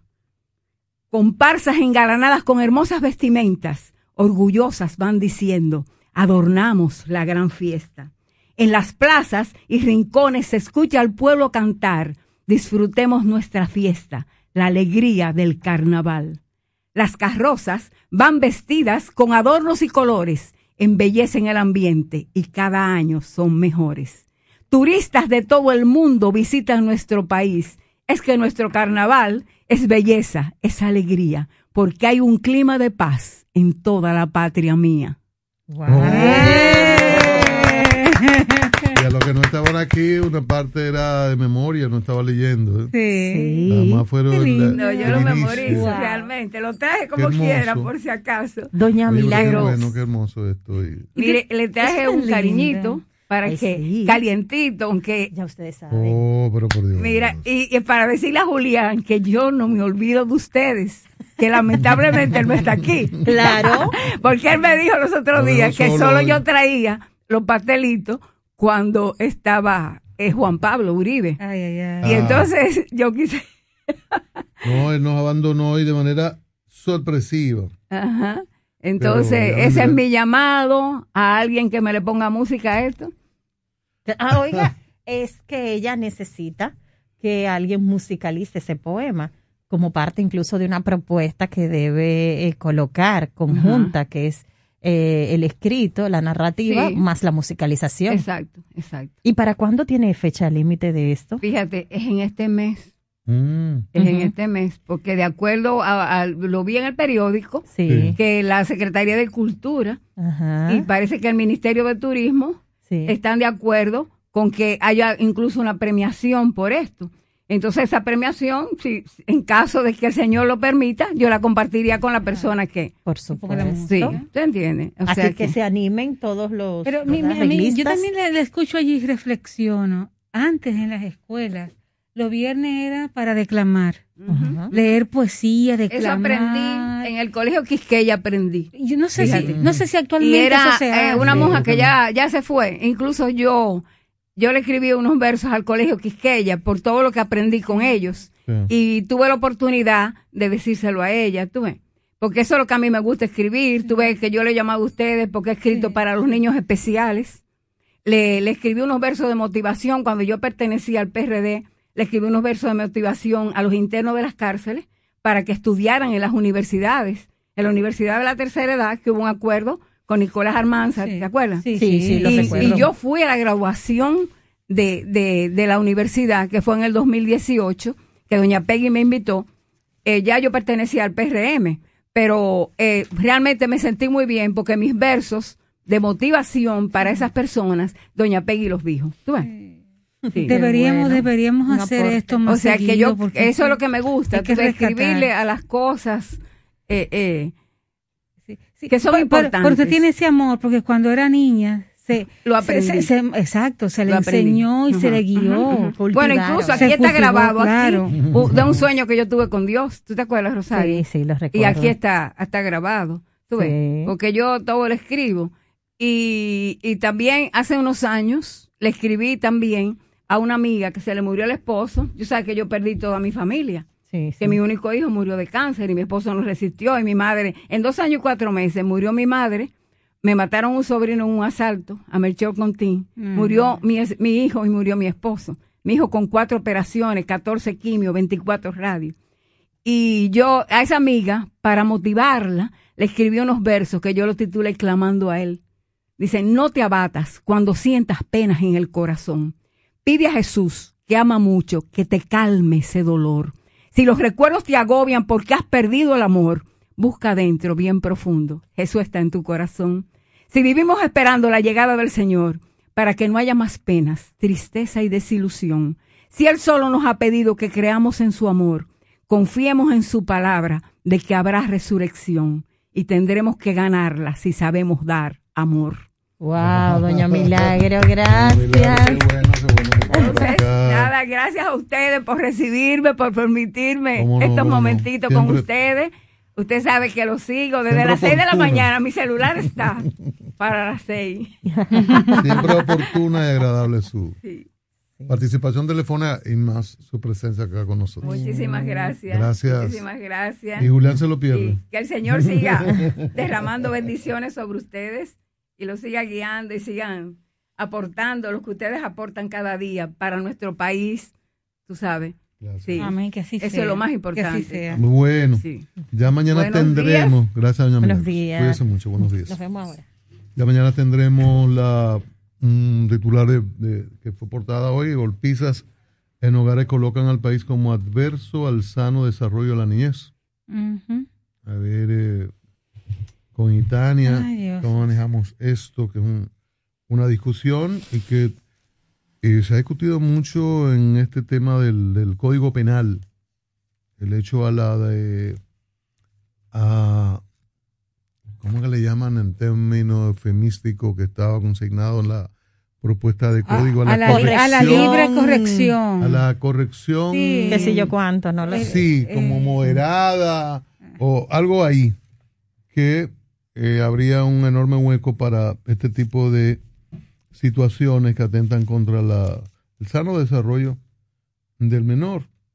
Y uno llegó a escuchar personas que decían, bueno, me da un mismo palo y, y el palo me salvó. Entonces, en- probablemente si se ausculta de forma más profunda la mente de esa persona, sí encontraremos eh, situaciones que no se ven a, Sí. a simple vista. Es un reportaje eh, de Minerva Isa, que es un Uy, investigador al periódico Hoy, mi madre, qué pluma. Documenta muy bien Doña Minerva. sus trabajos. Ni un niño más, ni un día más Dulce. de abuso y abandono infantil. Eh, el drama de la infancia se agudiza con la inacción estatal y de la sociedad. Dice este trabajo de Minerva Isa. Una de nuestras grandes Hoy. investigadoras, periodista, periodista investigativa. De De, verdad. verdad. De verdad, Uy, verdad. De verdad. Y además qué dulce dama, elegante dama en el trato. Sobre y todo. bueno, eh, Aerodón podría invertir en Pedernales. Tendremos un taller de reparación de Boeing que dará vida a la terminal de Barahona. Esto lo anuncia eh, la CEO de Aerodón, Mónica Infante. Aerodón que maneja varios de los aeropuertos en la República Dominicana. Así que tendremos muchas cosas. Hoy yo creo que concluimos, ¿verdad? Eh, a menos que ustedes tengan unas notas finales por ahí. Y hoy ha sido un día cultural sin proponérnoslo, porque generalmente, pero Un lunes, mu- un lunes eso muy nos lindo. habla mucho también de priorizar. Eh, Yo, yo vuelvo a priorizar también la cultura como instrumento, como canal de desarrollo crítico, emocional y espiritual de los pueblos. Eh, no en vano han des- deshabilitado esta, eh, que es una habilidad para los pueblos, es una estrategia, pero tenemos que volver a la estrategia de desarrollarnos también, y no solamente a lo económico, sino a través del arte y la cultura y la identidad. Así es que vamos a celebrar estas cosas que se están haciendo. Así es. Señoras, se quedan con la Super 7. Hay money, hay dinero. Los muchachos de iMoney Radio estarán por acá en breve. Luego deportes. Guido. Guido, um, el interactivo. No. No. Eh, Ah, la cuestión, La cuestión mis, radio. Mis Con las amigas. muchachonas. Mis amigas, las Sí. muchachas. Las Con la muchachas. cuestión del interactivo. Sí. Los, los tigres del imperio. Mis amigos, mis amigos, mis amigos. No, no. El imperio de la tarde. Héctor Miguel y Abelino. Sí. Y, y Harold. Y Harold. Y después buena música. sí. La Quédense con la. Super 7. Hasta aquí la actualidad nacional e internacional vista desde un prisma muy particular con el equipo de analistas de la Super 7 en la mañana. Nos encontramos en otra jornada de referencia informativa desde las 6 de la mañana en la Super 7.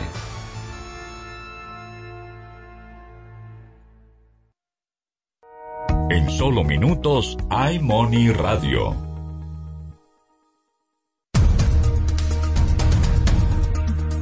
La producción industrial de Alemania subió un 3% en 2021. Y ahora las noticias del portal super7fm.com. Damos inicio en Berlín.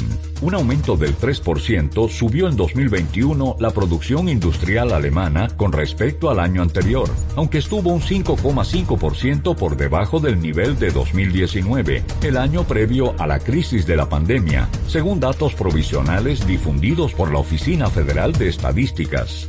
Como última información pasamos a Shanghái. Las reservas chinas de divisas extranjeras cayeron un 0,88% intermensual en enero hasta los 3.216 billones de dólares, informó la Oficina Estatal de Divisas. Para ampliar los detalles de este boletín de noticias, visite nuestro portal super7fm.com. Somos Super 7. Comando, entonces usted me está diciendo que ahora yo puedo pagar la multa que me está poniendo, hacerle el depósito a mi doña y de paso mi tarjeta de crédito desde ese cajero de depósito Banreservas. Oh, pero bien. Así es, hemos optimizado nuestra red de cajeros de depósito para que puedas resolver tus pagos de servicios de la Procuraduría, pagos de tarjetas de crédito, multas y realizar depósitos en efectivo a clientes Banreservas, sea cual sea tu banco. Cajeros automáticos Banreservas, tu banco fuera del banco. Banreservas, el banco de todos los dominicanos. En el nuevo Ministerio de la Vivienda y Edificaciones, hacemos mucho más que obras. Construimos viviendas que unen familias, Una casa nuestra. con su título, para que tengas un pedacito de dominicana con tu nombre y lo llenes de historias felices. De aquí ya no nos saca nadie. Escuelas para aprender cómo se debe. Lo que más me gusta de mi escuela son las canchas, el aula, el patio. Hospitales para cuidar a los tuyos. Así cualquiera se Y sana. tu familia crezca con calidad de vida. ¡Mami, vamos al parquecito! En el Ministerio de la Vivienda y Edificaciones, MIVED, más que obras, estamos construyendo un mejor futuro. Porque lo primero es lo primero. Delante de una jovial y bonita hija, siempre hay una rica ensalada o un delicioso guiso. Y detrás, una cariñosa y cómplice madre que sabe cocinar tan exquisitos platos. Porque siempre tiene delante el maíz dulce la famosa, tierno, crujiente y natural como ninguno. Porque lo primero es lo primero. De la famosa, claro. Y la famosa, lo más natural. Calidad avalada por ISO 9001-2015. César Suárez Jr. presenta los dúos más importantes de Hispanoamérica, los espectaculares Camila, Camila, carismáticos y electrizantes. Y junto a ellos, por última vez, los inmensos, sin bandera, sin bandera, profundos y auténticos. Camila y Sin Bandera, presentando su exitoso espectáculo Cuatro Latinos Tour, una de las giras latinas más importantes en el mundo. Sábado 19 de febrero, Palacio de los Deportes, 8.30 de la noche. Camila y Sin Bandera en vivo, cerrando su. Información 809-227-1344. Invita la Super 7. Super 7 FM, HISC, Santo Domingo, República Dominicana. Economía explicada de una forma sencilla, dinámica y divertida. Desde ahora inicia iMoney Radio. Muy buenos días a ese público que nos sintoniza lunes, el reloj marcando las 10 de la mañana, con una semana cargada de emociones. Estamos a 7 de febrero, a 7 días del Día del Amor y la Amistad. Y nosotros por aquí tenemos un cronograma hoy súper interesante. Así que Buenos días chicos, ¿cómo amanecen hoy? Aira, buenos días, gracias por la presentación. Y en el día de hoy en verdad traemos un programa muy interesante, hablaremos un poco de las declaraciones del presidente, también una discusión eh, interna para ver quiénes están de acuerdo y quiénes no. Nos pueden acompañar todos ustedes en, en esta conversación que se aproxima. Ya la, el preámbulo es que se va más fuego aquí. Porque Lizardi y yo estábamos tratando el tema allá afuera y solo faltó que una silla saliera volando. Entonces, hoy va a ser un programa muy interesante. También traeremos temas de tecnología, temas internacionales y nacionales. Así que sigan aquí con nosotros en este su programa. Y también nos acompaña en el día de hoy nuestro querido compañero y hermano Lizardi Escalante. Buenos días, Lizardi, ¿cómo estás? Buenos días, buenos días. Muy contento y, y feliz de volvernos a reencontrar aquí en Aimoni Radio. Eh, no quiero dejar pasar la ocasión, como ya nos encontramos siete días del, Del día del, del Día del Amor y la Amistad, para Ay, aquellos que todavía no han comprado sus regalos, que lo hagamos. Hay, hay que comprar regalos, pues. Claro. No, no, métete en el discurso de que es un día comercial, que eso no es nada especial, que el, el San Valentín se tiene que... Atención, a mí me, ha atención. a mí- a me ha resultado, yo lo hago el 15. Atención, a- Ate- atención a, a nuestra amiga por ahí. ¿o ¿Usted está escuchando? Es- No, está haciendo- no, no, eso está, Nacional. eso está hablado ya. Nosotros hablamos que para el 20, porque uno tiene que estar cobrado, uno por lo menos para Eh, poder ¿Me regalar. Yo lo hago el 15. Bueno, pero mientras tanto, recuerden, Platón lo dijo una vez, el amor es la alegría de los buenos, la maravilla de los sabios y el asombro de los dioses. Sigan en sintonía Wow. aquí en iMoney Radio, síganos en redes sociales y vamos a una pausa. Dios mío. Ya volvemos, no cambies el dial. iMoney Radio. MQ Lámparas y Lámparas Quesada, especialistas en iluminación y decoración. Contamos con gran variedad de lámparas italianas y españolas, modernas y en alabastro, con los diseños más cuidados y especiales del mercado. Estamos ubicados en la Avenida Independencia 256 en Gascue, Avenida 27 de Febrero 265 en el Ensanche Piantini. En Santiago, calle Bartolomé Colón número 17, además de 22 tiendas móviles en los cuatro puntos cardinales del país con facilidades de pago. Para más información, llámanos al 809-687-2302 y 809-547-2614. MQ Lámparas y Lámparas Quesada, pioneros en la iluminación. Escucha nuestra programación por Tuning Radio como Super 7 FM. Las últimas noticias sobre finanzas, economía e inversión en Pulso Económico. Estimados, y seguimos aquí ahora con las principales noticias del día. Y vamos a comenzar porque el presidente de la Asociación Dominicana de Constructores y Promotores de Vivienda, ACOPROVI, advirtió que los grandes retos que enfrenta el sector son tema de inflación, costos y las alzas que pueden experimentar las tasas de interés luego de que el Banco Central dispuso aumentos en su tasa de política monetaria. Jorge Montalvo recordó que el principal estímulo para que el sector tuviera un gran año como fue el 2021 fue el de que el país tuviera tasas de interés más bajas en la historia, debido a las, debidas, a las medidas monetarias implementadas por dicha institución para hacerle frente al colapso de la economía en 2020 provocado por la pandemia del coronavirus. Sabemos muy bien que el tema de el sector construcción ha sentido unas gran, grandes altas, alzas en los precios conforme han pasado estos temas, estos tiempos de coronavirus. La verdad es que con, si bien es cierto que con estas alzas de la política monetaria, el tema de los préstamos hipotecarios se van a encarecer eh, en estos meses venideros. Y no sabemos en qué momento van a decrecer. Es un asunto importante porque uno de, las, de los planteamientos ha sido que todo ha sido en base a, a los bajos financiamientos que ha dado el gobierno. Y en parte es cierto, porque lo mismo que siempre hemos ido mencionando, de que un bajo financiamiento te, te incita a comprar más. O sea, yo voy a comprar una casa nueva, ese tipo de cosas.